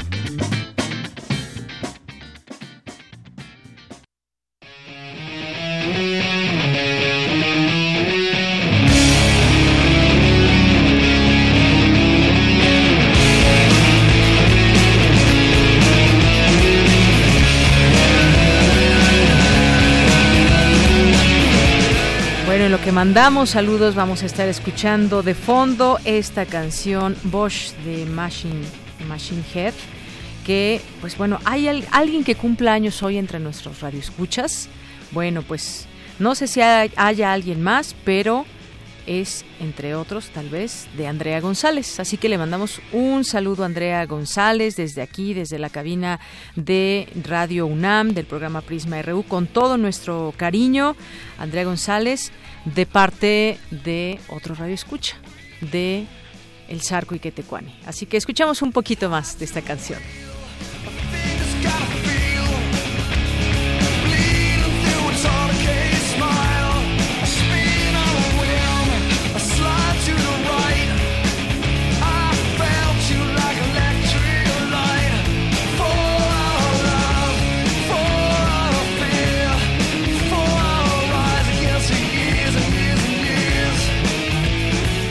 Bueno, a los dos les mandamos muchos saludos y también a los radioescuchas que están aquí sintonizando eh, y que nos mandan saludos, comentarios y demás. Aquí ya la respuesta de El Zarco. Muchas gracias. Marco Fernández también, le mandamos muchos saludos. A Mayra Elizondo, por supuesto, también, y un abrazo y un beso. Dice saludos desde FESA Catlán, haciendo trabajo colegiado en comisiones a favor de nuestra autonomía. Abrazos a todos en Prisma RU y otro con mucho cariño para mí. Bueno, pues Mayra, ya sabes que es recíproco este cariño y estos abrazos que siempre nos enviamos, ya sea a través de las redes o a través también de, de la radio, como en este momento. Gracias, Mayra, y te mandamos un abrazo. Y por aquí también María Eugenia Melo, Fremel también. Marco nos dice, bueno, él aquí con lo de los boletos y bueno, pues ya te contestarán. Marco, muchas gracias por participar. Erika Speitia también, eh, Corina Rojas que estuvo aquí hace un momentito, también muchos saludos, muchas gracias. José Luis León, Mario Navarrete Leal. Eh, muchas gracias. Enriquiño Chiva también, por supuesto, aquí presente.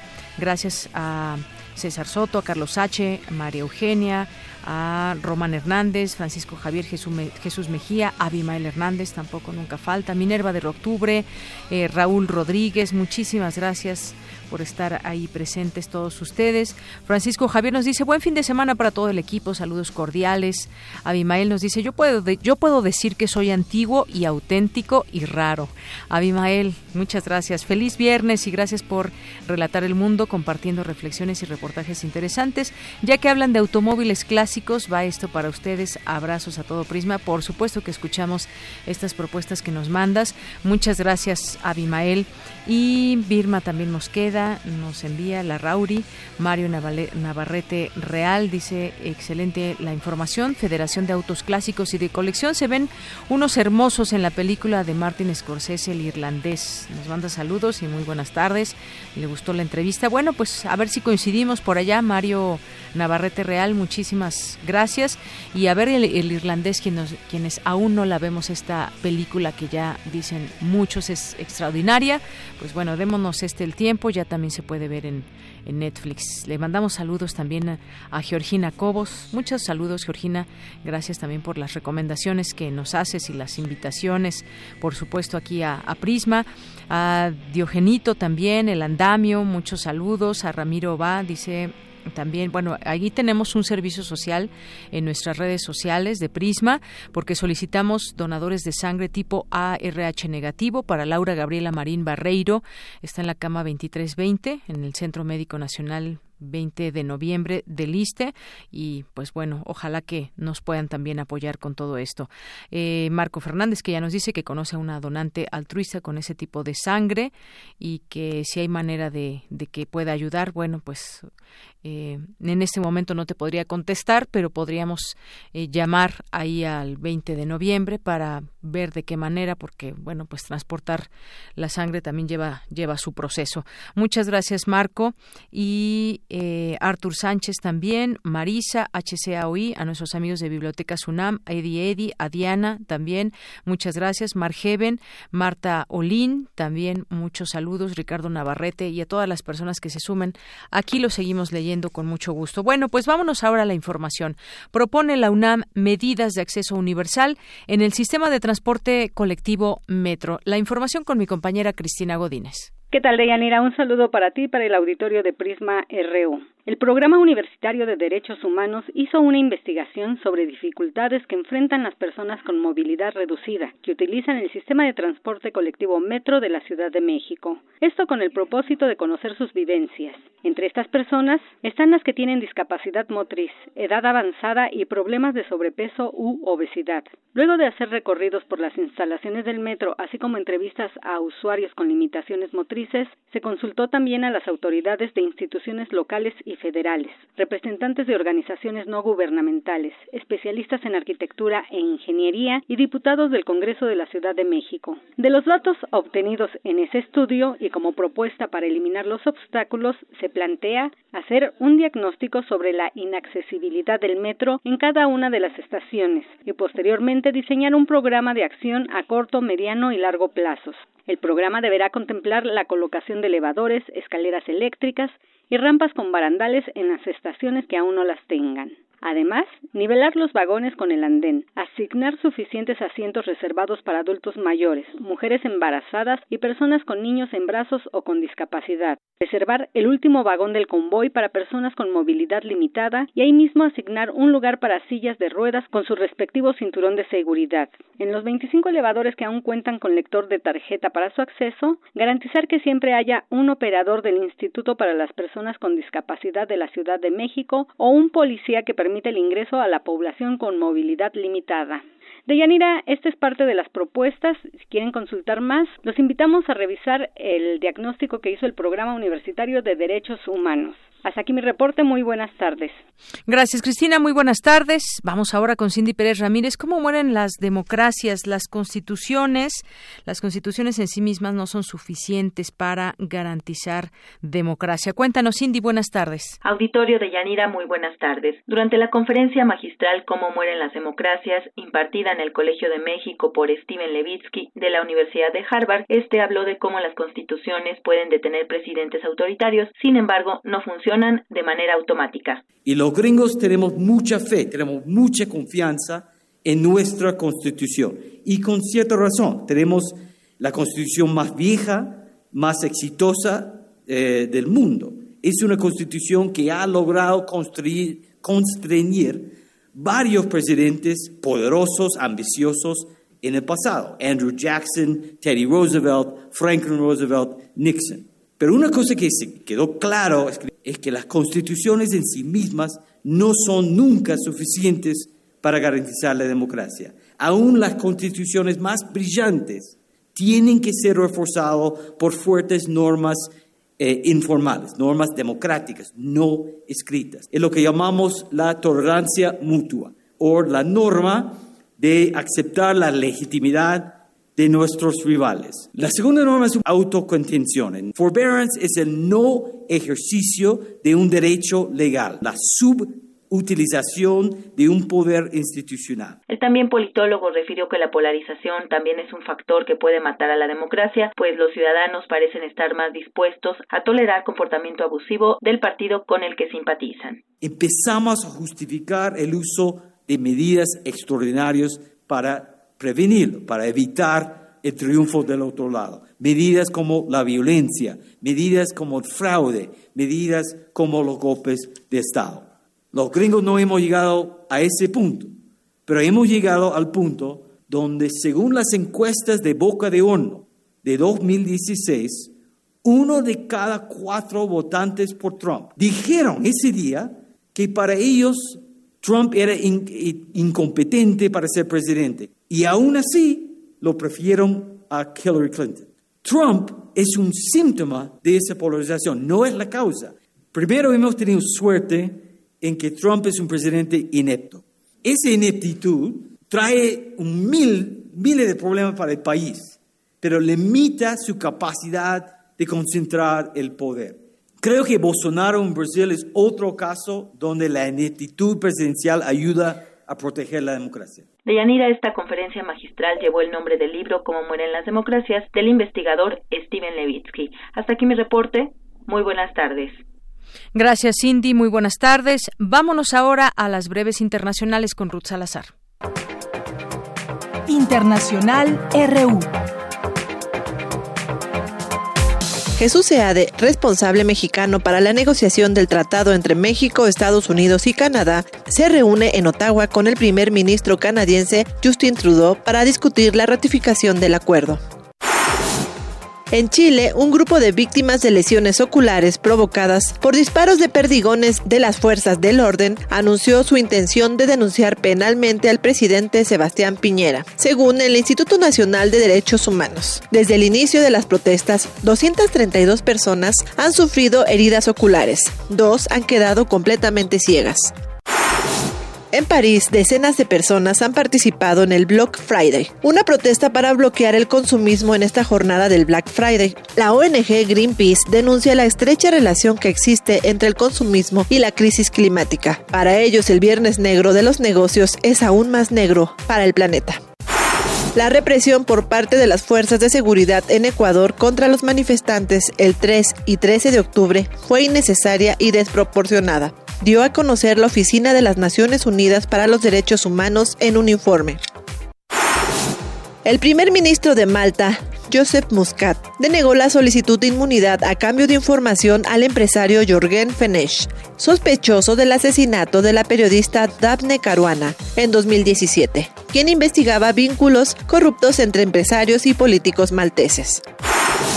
La justicia británica aceptó finalmente que un juez español interrogue al activista Julian Assange como testigo en el caso de espionaje al que supuestamente fue sometido por una empresa de seguridad durante su estancia en la Embajada de Ecuador en Londres.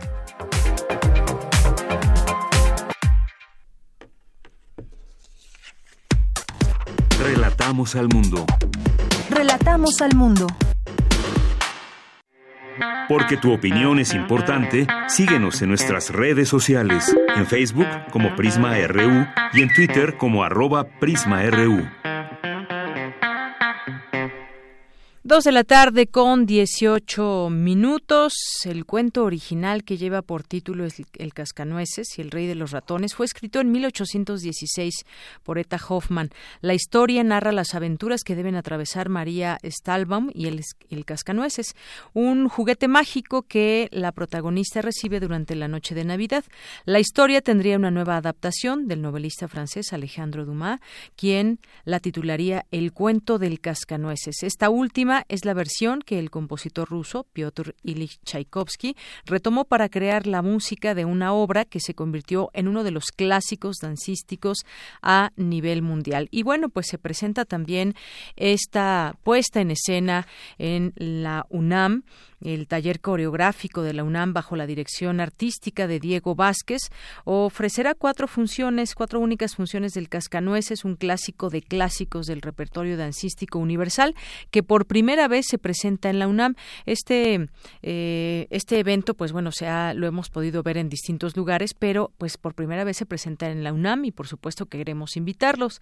Esta tradicional obra de Sembrina estrenada hace nueve años por Diego Vázquez, aunque está basada en el argumento de Hoffman y la bella música de Tchaikovsky, su propuesta es diferente a otras versiones, pues incorpora un, un acto de danza aérea y movimientos provenientes del hip hop, del street dance también, caracterizándola por su tono ligero que raya a momentos en lo cómico. Esto es parte de lo que podemos ver y que se le pone ese sello particular también del taller coreográfico de la UNAM a cargo de Diego Vázquez y bueno, pues de esta manera el taller coreográfico despide su temporada eh, con este cuento navideño que se desarrolla en dos actos. El primero, afuera de la juguetería de Drosmayer, un mágico mundo donde María conoce la historia del cascanueces. El castillo de la Reina de la Nieve es el escenario del segundo acto. Ella ofrece una fiesta en honor a María y el cascanueces, en la que asisten la duquesa española, el príncipe de la China, la reina persa y el soldado ruso, todos amigos de Drosselmayer, Juntos vivirán una aventura para encontrar la nuez mágica de Krakakut, Krakakuk, que devolverá a la princesa su belleza natural. Bueno, pues hubo una función para medios en la que tuve oportunidad de asistir. Ahí por ahí, por ahí ya pusimos en nuestras redes sociales, también eh, yo algunos videos en la mía que es de Yanira-Morán y bueno, pues ahí pueden darse ustedes cuenta de eh, pues un poco de este espectáculo, una probadita de este espectáculo. Esta puesta en escena es un espectáculo pues de diversión para toda la familia. Las funciones serán los domingos 1 y 8 de diciembre a las 11 de la mañana y a las 13.30 horas, ahí en la sala Miguel Covarrubias del Centro Cultural Universitario de la UNAM. Hay boletos en taquilla de la sala cuenta, pues ya saben, con descuentos habituales, presentando credencial vigente. Y bueno, pues queríamos invitarlos a esta, no dejar pasar el día, el momento para que vayan a ver el Cascanueces. Y por supuesto, bueno, queríamos también platicar con Diego Vázquez, que es el director artístico, que nos platicara de estos nuevos elementos que, que, eh, que ha metido en esta puesta en escena, ya decíamos, elementos de hip hop, de danza aérea, y que de verdad hacen de esta, de esta obra, pues eh, muy entretenida y con esa particularidad también del taller coreográfico de la UNAM. Bueno, pues no nos ha contestado, quizás sigan ensayando porque faltaban todavía algunos detalles, pero pues les hacemos, les dejamos ahí la invitación, por supuesto, a esta puesta en escena del Cascanueces, ahí en la sala Miguel Covarrubias del Centro Cultural Cultural Universitario. Relatamos al mundo. Relatamos al mundo. Y bueno, pues le vamos a presentar esto que nos dejó Margarita Castillo, que siempre también está atenta a estos temas, a estos temas actuales y que, y que nos responde siempre con poesía y que nos hace lecturas como esta.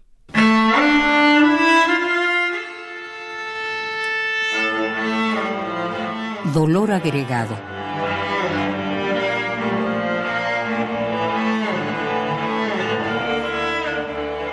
En esta nuestra vida estamos condenados al dolor y al amor, porque la condición humana es al mismo tiempo luces y sombras. Pero hay dolores que no provienen ni de la pasión humana ni de la muerte. Esos son dolores agregados el dolor agregado es simplemente el dolor evitable.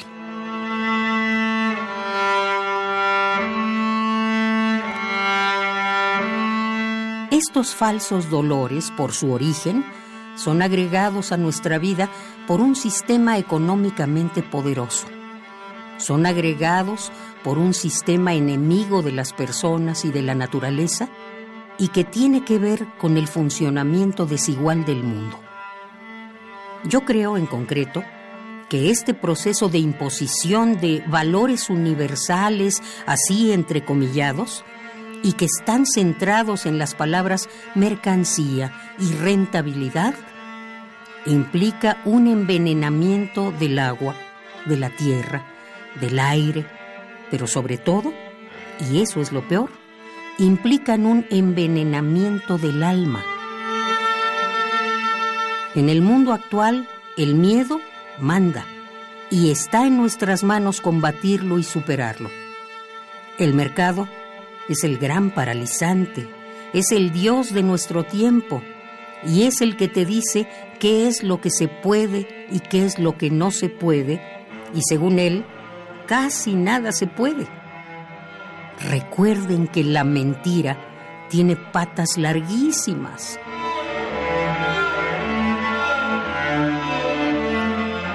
Algunos estadounidenses, que son poderosos y que tienen intereses perversos y muy mezquinos, quieren que el mundo se convierta en una inmensa base militar para sus tropas, con el pretexto de defendernos, con el pretexto de defender la paz en el mundo. Y esas bases se convierten en hospitales mentales del tamaño del mundo.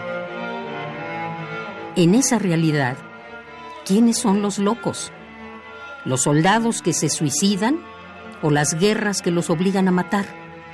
¿O nosotros por permitírselos?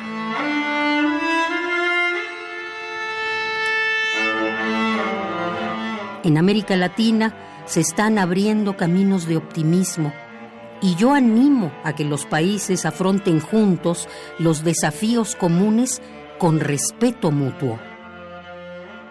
La deuda externa, por ejemplo, en Latinoamérica, es un enemigo común de todos nuestros países. Otro enemigo común es el ataque a nuestras soberanías.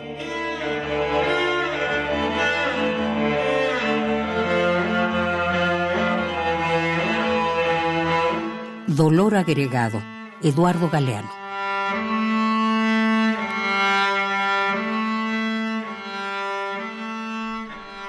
Gracias, Margarita Castillo. Y bueno, pues muchas reflexiones que deberemos seguir haciendo sobre lo que acontece en el mundo y pues algunas reacciones que hay también de algunos, de algunos líderes que se toman demasiadas atribuciones. Bueno, y hablando, hablando de, pues, de temas que tienen que ver también con lo político.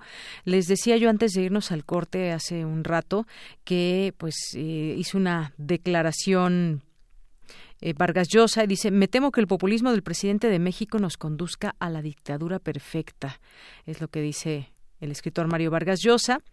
Dice, veo mal a México y lamento decirlo porque quiero mucho a México. Me temo muchísimo que el populismo que parece la ideología del actual presidente de México nos conduzca otra vez a la dictadura perfecta. Bueno, pues ahí dijo, otra vez, ¿se acuerdan cuando en aquella ocasión lo dijo refiriéndose al, al PRI? Bueno, es lo que le dijo, es lo que dijo el escritor durante una conferencia, El muro que tiraron las ideas. En esta conferencia que dictó en el Museo Memoria y Tolerancia, el escritor también expresó su admiración por México y sus y los deseos que tiene por este país. Tengo mucha admiración por México y quisiera que jugara un papel absolutamente importante, fundamental como el gran país que es en América Latina y mucho me temo que este gobierno esté retrocediendo a México, que comenzaba a salir de esa dictadura perfecta. O sea, con el PAN, bueno, eh, continuó. El escritor Mario Vargas Llosa, ganador del Premio Nobel de Literatura 2010, se presentó en el Museo de Memoria y Tolerancia para sostener una plática en torno al 30 aniversario de la caída del muro de Berlín.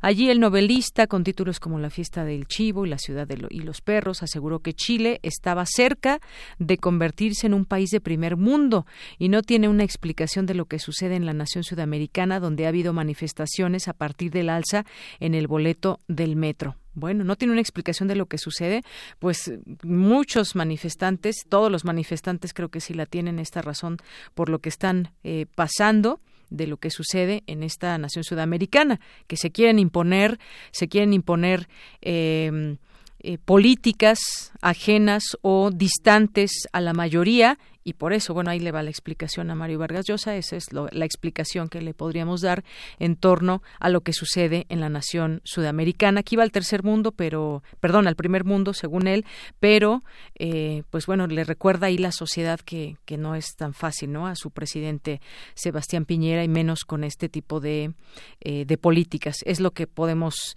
leer en este escenario. Añadió que para él Chile parece un ejemplo maravilloso de América Latina, pues durante su sistema democrático es que volvió a funcionar y acabar con la pobreza extrema. Con respecto a la caída del muro de Berlín, dijo que este suceso representó la reunificación de Alemania, el desplome de la Unión Soviética y los cambios en China. Continuamos. Porque tu opinión es importante, síguenos en nuestras redes sociales, en Facebook como Prisma RU y en Twitter como arroba PrismaRU. Queremos escuchar tu voz. Nuestro teléfono en cabina es 55 36 43 39. El refractario, RU. Continuamos rápidamente. Mayra Elizondo nos dice por este comentario, si vas a la FIL Guadalajara no me saludes a Vargas Llosa, por favor. Está bien, no te lo saludamos, además de que no vamos a ir, Mayra, Elizondo. Y muchas gracias y saludos, saludos otra vez. Bueno, vamos ahora con, ya estamos en refractario y nos vamos ahora con Javier Contreras, que es maestro en Derecho, profesor de la FES Acatlán. ¿Cómo estás, Javier? Muy buenas tardes. Hola, ¿qué tal, Deyanira? Muy buena tarde para ti y para todo el amable auditorio de Prisma RU. Pues hoy, como cada viernes que nos escuchamos, hoy es un gran día para estar vivos y en la República han ocurrido muchísimas cosas nuevamente. Y me gustaría comenzar justamente con estas declaraciones del presidente de los Estados Unidos de América, Donald J. Trump, acerca de la reclasificación de los grupos delictivos en el crimen organizado en México como grupos terroristas para el derecho estadounidense. Así es, me parece que es un tema del cual seguimos hablando, debemos seguirlo haciendo, dado que, pues bueno, hay que decirlo, se dio un ambiente informal esta declaración de Donald Trump y de ahí hubo una respuesta muy firme de parte del gobierno de México, me parece, colaboración sí, intervencionismo no, la postura que fijó el canciller eh, Marcelo Ebrard en todo esto, pero que si vemos y describimos lo que es en sí el terrorismo y todo esto que hemos pasado, sobre todo los últimos años, pues eh, dista de ser, dista de ser eh, pues clasificarlo a, los cárteles mexicanos como terroristas y no porque no lleven a cabo prácticas eh, terribles y terroríficas los narcotraficantes mexicanos, pero estamos hablando de cosas distintas, Javier. Me parece. Lo primero que tendremos que considerar es que no existe una definición globalmente aceptada de terrorismo. ¿A qué me refiero con esto? La Sexta Comisión Jurídica de la Asamblea General de las Naciones Unidas y otros organismos internacionales como la Comisión Internacional de Leyes de las mismas Naciones Unidas no han logrado llegar a un consenso definitivo acerca de qué significa terrorismo.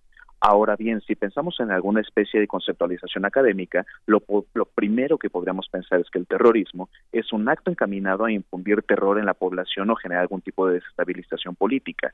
No obstante, en el caso del crimen organizado en México, específicamente narcotráfico, parece que no persigue necesariamente ese tipo de finalidades. Ahora bien, para las actas estadounidenses, el hecho de catalogar a un grupo delictivo específicamente como un grupo terrorista dota dentro del derecho estadounidense a las autoridades para poder llevar a cabo las persecuciones correspondientes bajo el argumento de su seguridad nacional.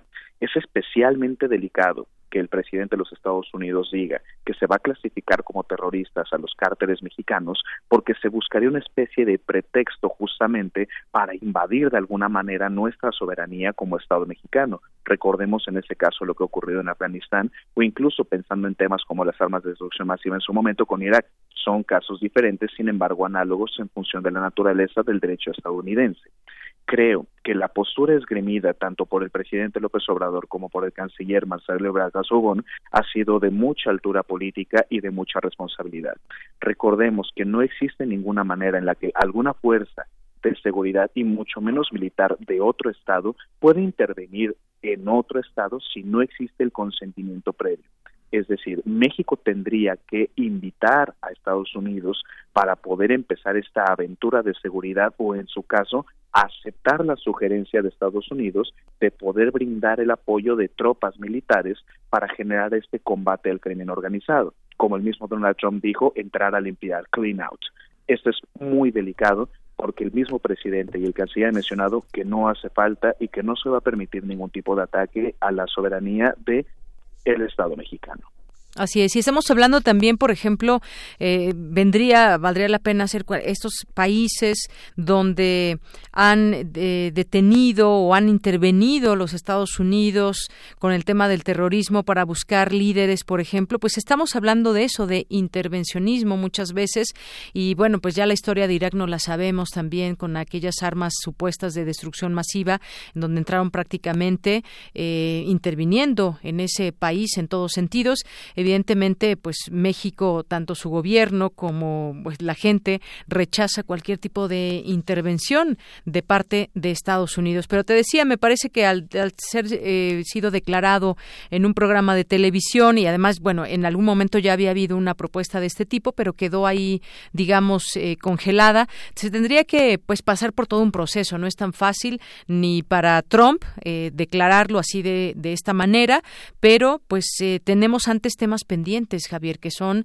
pues este apoyo que debe haber o este trabajo bilateral con el tema de las armas, por ejemplo, con el tema de las drogas, que es justamente la raíz de estos grupos también de narcotráfico o si no la raíz por lo menos sí tienen que ver con toda esta eh, con todo lo que sucede en Estados Unidos donde consumen de dónde vienen armas en fin esto hay que tomarlo en cuenta Efectivamente, la cooperación tendría que comenzar también por una estrategia integral de prevención de adicciones, pero no en México nada más, sino en Estados Unidos cuando se habla del principal mercado de consumo de drogas estupefacientes de cualquier categoría y naturaleza que uno se puede imaginar a partir de ello, y eso mezclado con el problema del tráfico y producción de armas, tal vez se podría diseñar una estrategia seria que pueda ayudar a México para reducir los índices de violencia en una auténtica coordinación de ambos gobiernos. Pero esto no va a ser posible si desde el lado del gobierno estadounidense no existe la disposición clara para poder dejar de lado la producción irrestricta de armas, su comercialización y su eventual trasiego, así como el de la droga. Así es. Oye, Javier, y hay otro tema también. Llegamos al primer año de gobierno ya en funciones como tal del presidente Andrés Manuel López Obrador. ¿Hacia dónde va el país? ¿En qué términos llegamos a este primer año? ¿Cuál es tu postura, tu análisis al respecto? Pues bien, como todos los gobiernos democráticos en el mundo, tendríamos que pensar que esto se trata de un balance de claroscuros, es decir, ni todo puede ser enteramente positivo, ni todo es abiertamente negativo. Me gustaría mencionar cuando menos lo siguiente. Creo que se ha mostrado un gobierno distinto en términos de narrativa y también en sus prioridades en función de cómo ha programado los presupuestos que ya le ha correspondido presentar a este Ejecutivo Federal. Ahora bien, pensar en las transferencias directas en los programas sociales que este gobierno de la República ha tratado de promover también resultan pues en una dinamización de la economía doméstica que ha permitido brindarles nuevas oportunidades a sectores de la población que no habían sido observados por administraciones anteriores. De igual manera, me parece que las posturas diplomáticas y la política exterior del gobierno de México ha sido resaltable en este año y nos ha permitido volver a colocarnos no solamente como un agente importante, sino como un protagonista en el panorama internacional, que me parece que a estas alturas es indiscutible el papel tanto del canciller como de otras secretarías en los diferentes acuerdos económicos, comerciales internacionales de los cuales México forma parte. Vale la pena también resaltar problemáticas como es el tema de la inseguridad. Cuando hablamos de los delitos de alto impacto, cuando hablamos acerca de la letalidad, cuando hablamos acerca también del diseño de esta nueva Guardia Nacional, vemos aún tareas pendientes que se tienen que trabajar y que se tienen que combatir directamente. Y por combatir directamente me refiero al estudio pormenorizado acerca de las problemáticas que hasta el momento enfrenta la Secretaría de Seguridad, así como la Sedena y la CEMAR, ¿para qué? Para poder definir cuál va a ser una nueva estrategia de seguridad que permita sacar adelante esta situación tan delicada para los mexicanos. Y me gustaría cerrar justamente con un tema que es parte del gobierno también del presidente López Obrador y que también tenemos hoy en día muy presente, que es el tema de género. Me parece que es algo altamente lamentable y triste lo que ha pasado en el Poder Judicial y me refiero al caso de Abril es algo brutal que esté ocurriendo esto en el Estado mexicano. Si alguna misión puede tener las próximas propuestas de jueces, magistrados y compañía que pueda realizar el presidente López Obrador y su gobierno, así como el manejo del Consejo de la Judicatura Federal y de la Justicia Local de los Estados, es que se requiere limpiar ese poder judicial para evitar tragedias relacionadas con feminicidio como lo que ocurrió con Abril. Así es, ese es un tema que duele muchísimo y que pues tendrían, indigna exactamente, eh, que tendríamos que tomar cartas en el asunto como sociedad y como el tema de justicia y demás. Pero bueno, seguiremos platicando el siguiente viernes. Javier, por lo pronto, muchas gracias y un abrazo para ti. Muchísimas gracias, Dayanir, y para todo el auditorio de Prisma Reú. Que tengan un excelente fin de semana. Igual para ti. Hasta la próxima. Hasta luego. Porque tu opinión es importante, síguenos en nuestras redes sociales, en Facebook como Prisma RU y en Twitter como arroba PrismaRU. Queremos escuchar tu voz. Nuestro teléfono en cabina es 55 36 43 39. Melomanía RU.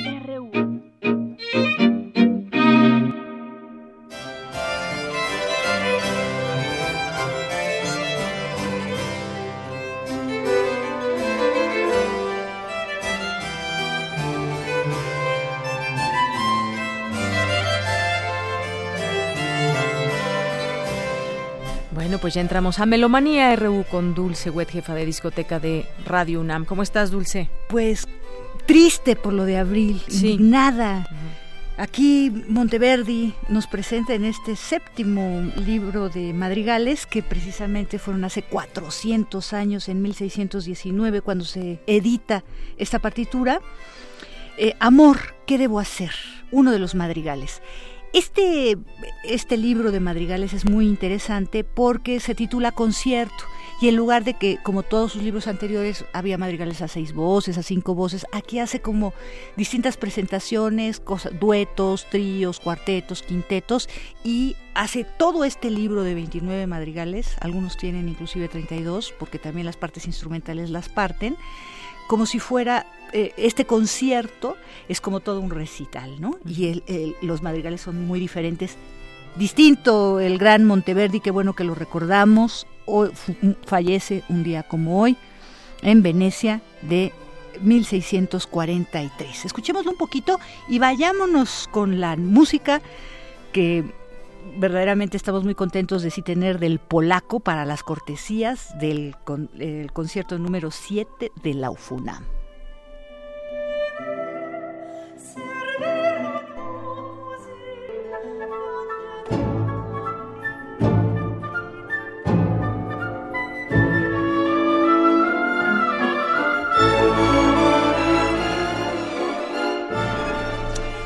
Emil Młynarski, porque tiene una L con un, eh, con digamos, un palito atravesado, y entonces es U, Młynarski, mm, ¿no? Polaco, director de orquesta. Estamos escuchando ahorita el tercer movimiento.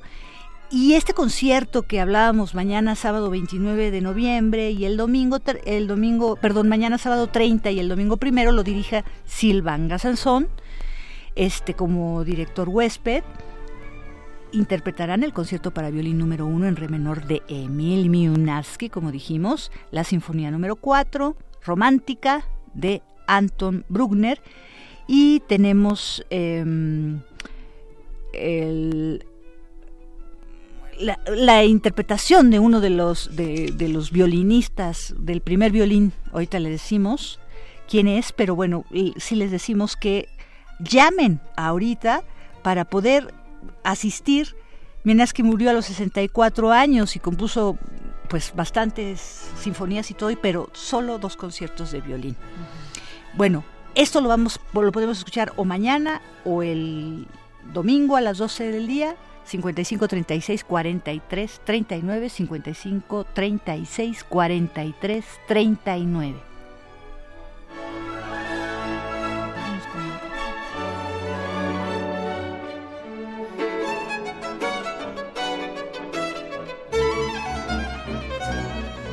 Y nos vamos también con la siguiente invitación, mucho, muy interesante, de Cristian Gomer. Este es, él es el director artístico del Ensamble Solistas de Bellas Artes, porque nos invita al oratorio de Navidad, el oratorio de Noel de Camille Saint-Saëns y también al Requiem de Foré. Parece que una cosa no tiene que ver con la otra, porque pues un requiem se toca cuando todos morimos y el oratorio de Navidad pues celebra la natividad de Jesús, Cristo para todos los cristianos y católicos.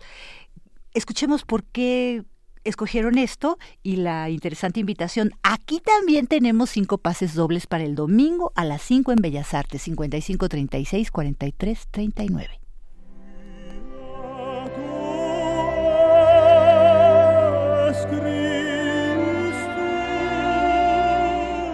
Buenas tardes amigos radioescuchas de Radio UNAM, Melomanía y el noticiario Prisma RU. Les saluda Cristian Gómez. Estoy aquí en esta ocasión para invitarlos al recital prenavideño de Solistas Ensamble de Bellas Artes. Este domingo primero de diciembre en el Palacio de Bellas Artes a las 5 de la tarde. Vamos a hacer un programa doble que incluye el Requiem de Foré y el Oratorio de Navidad u Oratorio de Noel de Camille Saint-Saëns es un concierto prenavideño porque vamos a aprovechar que el domingo primero de diciembre es el primer domingo de Adviento que Adviento significa anunciación del nacimiento de Cristo. Y precisamente así comienza el oratorio de Navidad de Camille Saint-Saëns con el recitativo de Adviento, el recitativo de anunciación. ¿Y qué tiene que ver el Requiem de Foré con el oratorio de Camille Saint-Saëns? Tiene muchísimo que ver desde la dotación orquestal original, que es orquesta de cuerdas, órgano, arpa, coro y solistas, que usaron ambos compositores. La versión del Requiem de Foré, la primera versión, 1888 exactamente, era en esta dotación original, cuerdas, órgano, arpa, coro y solista. Posteriormente hace una orquestación más grande, utilizan maderas, algunos metales y timbales. Nosotros vamos a interpretar la dotación original, dotación que casi ya no se escucha porque está más difundida la otra. Y también tiene mucho que ver el oratorio con el requiem porque ambas obras se estrenaron en la iglesia de Madeleine en París, porque ambos compositores fueron organistas y maestros de capilla, evidentemente, de esta iglesia. Otro dato más interesante aún es Camille Saint-Saëns fue maestro de Gabriel Fauré. Entonces creo que las obras están sumamente emparentadas, pero además también en un aspecto vamos a decir, más teológico. El Requiem de Fore, a mi parecer, es de las pocas misas de Requiem que hablan muchísimo más o hacen más énfasis en la resurrección que en la muerte. Y entonces estos tres puntos en la vida de Cristo, su nacimiento, su muerte y su resurrección, conforman el corpus más importante de la teología judeocristiana.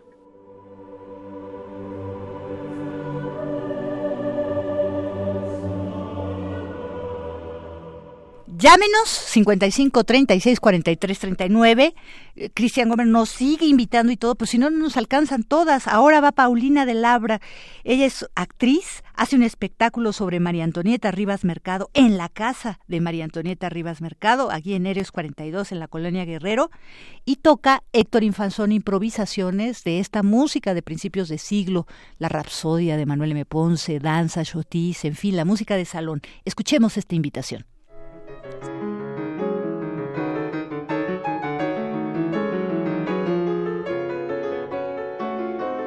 Hola, queridos amigos del programa Melomanía, queridos melómanos. Yo soy Paulina de Labra. Me da muchísimo gusto saludar a nuestros amigos de Prisma RU y pues agradecerles este espacio porque nos encantará invitarlos el día de mañana a las 12 del día a la Casa Rivas Mercado, que se encuentra en la calle de Héroes 42 en la colonia Guerrero, a que nos acompañen con el espectáculo Te tenemos noticias Antonieta, sobre la vida de Antonieta Rivas Mercado. Y bueno, es una función de lujo, un agasajo, porque yo como actriz tengo el honor de interpretar la vida de Antonieta Rivas Mercado, de interpretar a una narradora que los va llevando de la mano por varios personajes, por la misma Antonieta, por su padre, por la vida de Diego Rivera, por todos los detalles de este movimiento cultural que se hizo tan grande en México a principios del siglo XX.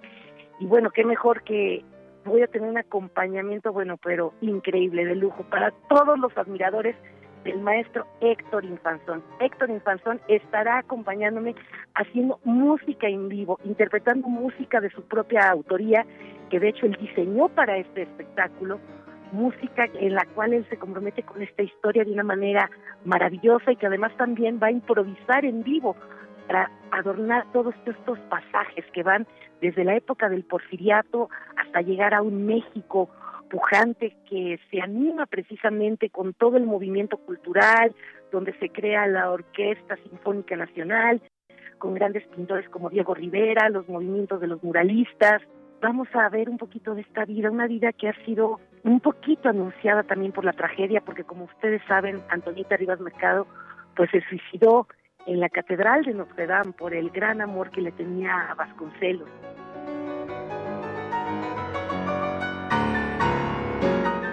Pues vayamos mañana a la casa Antonieta Rivas Mercado. Se llama Noticias, eh, tenemos noticias, María Antonieta, porque ella dejó como eh, en su testamento que lo que más quería es que esa casa se convirtiera en un centro cultural.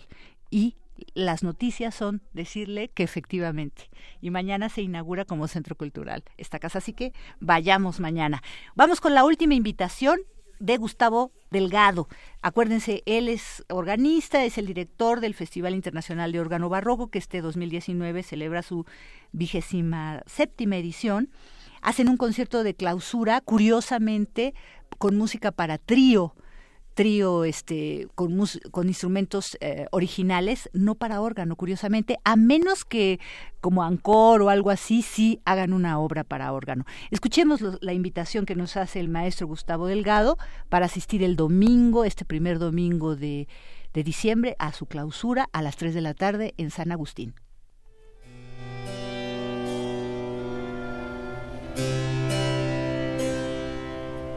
Muy buenas tardes, queridos amigos de Prisma RU. Es un gusto saludarlos nuevamente. Mi nombre es Gustavo Delegado, soy director del festival y estamos a punto de concluir con la vigésima séptima edición del Festival Internacional del Órgano Barroco. He tenido el gusto de estarlos invitando a lo largo del Festival 2019 a los conciertos de esta edición. Pues el gusto es invitarles a la clausura del festival pasado mañana, domingo, a las 3 de la tarde en la parroquia de San Agustín tendremos un concierto muy especial. Se trata de un trío que viene de Italia, un trío llamado Academia Herman. Van a hacer un concierto dedicado a la música de Arcangelo Corelli y la escuela romana. Creo que es un concierto por demás recomendable. Ellos son especialistas en ejecución de instrumentos originales. De hecho, los instrumentos que van a ejecutar son instrumentos originales del siglo XVIII, con excepción del clavecín, que bueno, es un clavecín que nosotros ofrecemos, era imposible traerlo de Italia. Un concierto por demás recomendable les invitamos, es la clausura del Festival Internacional del Órgano Barroco en su vigésima séptima edición y será un gusto contar con su presencia. Les invitamos a que nos sigan acompañando en los conciertos del festival, como ustedes saben, todos los domingos primeros de cada mes. Tenemos conciertos allá en San Agustín, en la parroquia de San Agustín, en Horacio 921 Polanco. Desde luego la parte en la que se concentra el festival es en el mes de noviembre que estamos concluyendo ahora, pero les recordamos que todos los domingos primeros de mes, concierto de órgano en la parroquia de San Agustín. Muchas gracias por habernos acompañado a lo largo del festival y los esperamos pasado mañana, domingo, 3 de la tarde en San Agustín. Muchas gracias. Tenemos en la línea a Diego Espinosa. Él es uno de los percusionistas invitados junto con Iván Manzanilla y Pedro Salvador Velasco este 30 de noviembre mañana y domingo primero de diciembre a las 16 horas harán una obra que se llama Inuk Suite del compositor estadounidense John Luther Adams. Este es uno de los personajes musicales más originales del nuevo siglo y esta es una versión para 27 percusionistas. Diego Espinosa, felicidades, muchas gracias por estar en la línea, por invitarnos. Cuéntanos los pormenores de esta gran presentación que tendrán, porque creo que empieza desde la una de la tarde con lo del espacio sonoro. ¿Qué tal? Buenas tardes, Dulce. Mucho gusto, muchas gracias por esta invitación y un saludo a todos los radioescuchas. ¿Qué tal esta obra eh, de los 27 percusionistas? Ya hemos tenido oportunidad de escuchar otras grandes obras así al aire libre con una dotación especial y en verdad es una experiencia extraordinaria. Sí, es, es una obra muy especial. Em, eh, bueno, en, el repertorio de percusión eh, ha sido, pues ya es una, una, obra central, ¿no? Este, puede reunir la obra eh, eh, de nueve percusionistas hasta 99. Mm. Este, en esta ocasión hemos eh, decidido em, hacer una versión para 27 percusionistas. Esta obra está diseñada para que se interprete al aire libre. Eh, John Luther Adams em, tuvo eh, bueno la oportunidad de quedarse a vivir en Alaska 40 años de su vida em, y esa experiencia eh, lo cambió profundamente. Entonces su música eh, está inspirada en los paisajes y la naturaleza de, Alaska, digamos del Polo Norte, prácticamente. Este, mm, eh, todo, toda esa experiencia lo, lo ha transformado y su música está dedicada también a eso, está inspirada y dedicada a la naturaleza y él por muchos años se dedicó a componer para pues música que música de concierto que se tocara en espacios convencionales en teatros este eh, no en lugares donde los conciertos suceden normalmente. Y a través de un proyecto de doctorado en la Universidad de San Diego le proponen a él interpretar una obra un cuarteto para percusiones que se llama Strange and Sacred Noise eh, interpretar esa obra en espacios exteriores, en distintos eh, ecosistemas, digamos. Entonces se tocó en el desierto de Anza Borrego, en Estados Unidos, se tocó en la tundra, este, se tocó así en, un lugar más como de, bosque, etcétera. Entonces, a través de esta experiencia, de este experimento de un proyecto de doctorado de Robert Essler, eh, un percusionista norteamericano, es que eh, el compositor John Luther Adams se da cuenta que llevaba gran parte de su vida inspirado en la naturaleza componiendo para que esa música sonara dentro de un espacio, digamos, más estéril, digamos, más artificial, ¿no? Que como son los teatros, digamos, aislado de la naturaleza. Entonces, de ahí que se le ocurre eh, componer una obra que sea especialmente eh, diseñada para que se toque en la naturaleza y además fue un poquito más allá que interactúe con la naturaleza. Entonces, eh, este es el caso de Inuxit. Inuxit es un parteaguas en la vida de John Adams. Por eso, porque es cuando él se empieza a abrir, digamos, a, volver a la naturaleza. Él se inspiraba mucho, tomaba elementos de ella, pero no, no, digamos, no le retribuía directamente, ¿no? Entonces, esta es una forma de hacerlo. Entonces, eh, eh, ¿cómo, ¿cómo está diseñada esta pieza? Son tres grupos distintos dentro de la dentro de la pieza. No hay director, está diseñada para que se interprete sin director, o sea, no hay nadie marcando el compás, lo cual es fantástico y es totalmente este, una decisión, ¿no? Totalmente pensada John Luther Adams, porque él dice que el arte es una de las cosas que puede salvar a la humanidad, que puede ser el ejemplo, ¿no? De cómo podemos este, organizarnos, ¿no? La escuela crítica de Frankfurt dice eso también. Debimos de haberles hecho caso. Exactamente. Entonces, esta es una propuesta eh, eh, llevada a la práctica, ¿no? Que no se queda en la teoría y eh, al final de la pieza, digamos, empieza como una respiración, empieza, se va armando lentamente esta obra y los músicos, tanto los músicos como el, público, se pueden mover este a, lo largo de esta es como hora y media más o menos que dura la pieza y esto, ¿qué consecuencias tiene? Que el, público puede diseñar, digamos, su, su experiencia, ¿no? Puede uno decidir quedarse en el pasto, aquí en este pasto maravilloso de este en los bosques de Chapultepec, que vamos a estar en Casa del Lago mañana y pasado mañana a las 4 de la tarde. Este, o puede también decidir el público seguir a algún percusionista eh, o estar un momento en un lado, transcurrir, puede ser un recorrido, ¿no? Eh, y esto pues influye mucho en qué instrumentos escuchamos, qué música escuchamos más cerca y qué otra la escuchamos muy distante. Al final de la obra termina con melodías, transcripciones de melodías de pájaros de la región en la que se está eh, interpretando la pieza. En este caso, aquí en Chapultepec, el compositor John Luther Adams nos hizo transcripciones eh, nuevas, algunas, la mayoría son nuevas, especialmente para esta versión, ¿no? Pensando, él la investigó y vio que pájaros hay aquí en Chapultepec, en esta zona de México, y este, hizo unas transcripciones y nos las mandó. Entonces, esto genera que al final la obra dialoga con los pájaros que hay. Aquí sabemos que hay muchos pájaros, particularmente en el lago de Chapultepec hay una isla. Eh, uno cuando viene a estos botecitos de plástico con pedales pues puede darle la vuelta a esa isla y como nadie va, nadie entra a esa isla, solo pasan alrededor este, las personas en el barco, los, eh, los pájaros se reúnen en las tardes, pero son cientos de pájaros, lo cual es maravilloso. Hay una gran variedad de pájaros y calculamos, José Wolf y yo, este, llevamos pues años pensando este proyecto, este, finalmente se pudo dar celebrando estos 60 años de Casa del Lago como centro cultural maravilloso de México, eh, diseñamos, pensamos que era ideal que eh, las versiones de Inuxuit en este estreno de México este terminaran a la hora en que los pájaros ah. normalmente cantan. Querido, ya estamos eh, por salir, terminando el noticiario. Muchísimas gracias por todos estos pormenores. queremos estar ahí.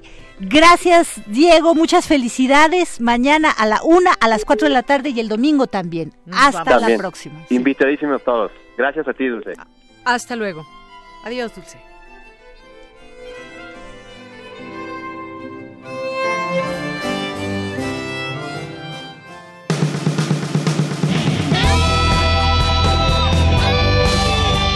Prisma RU.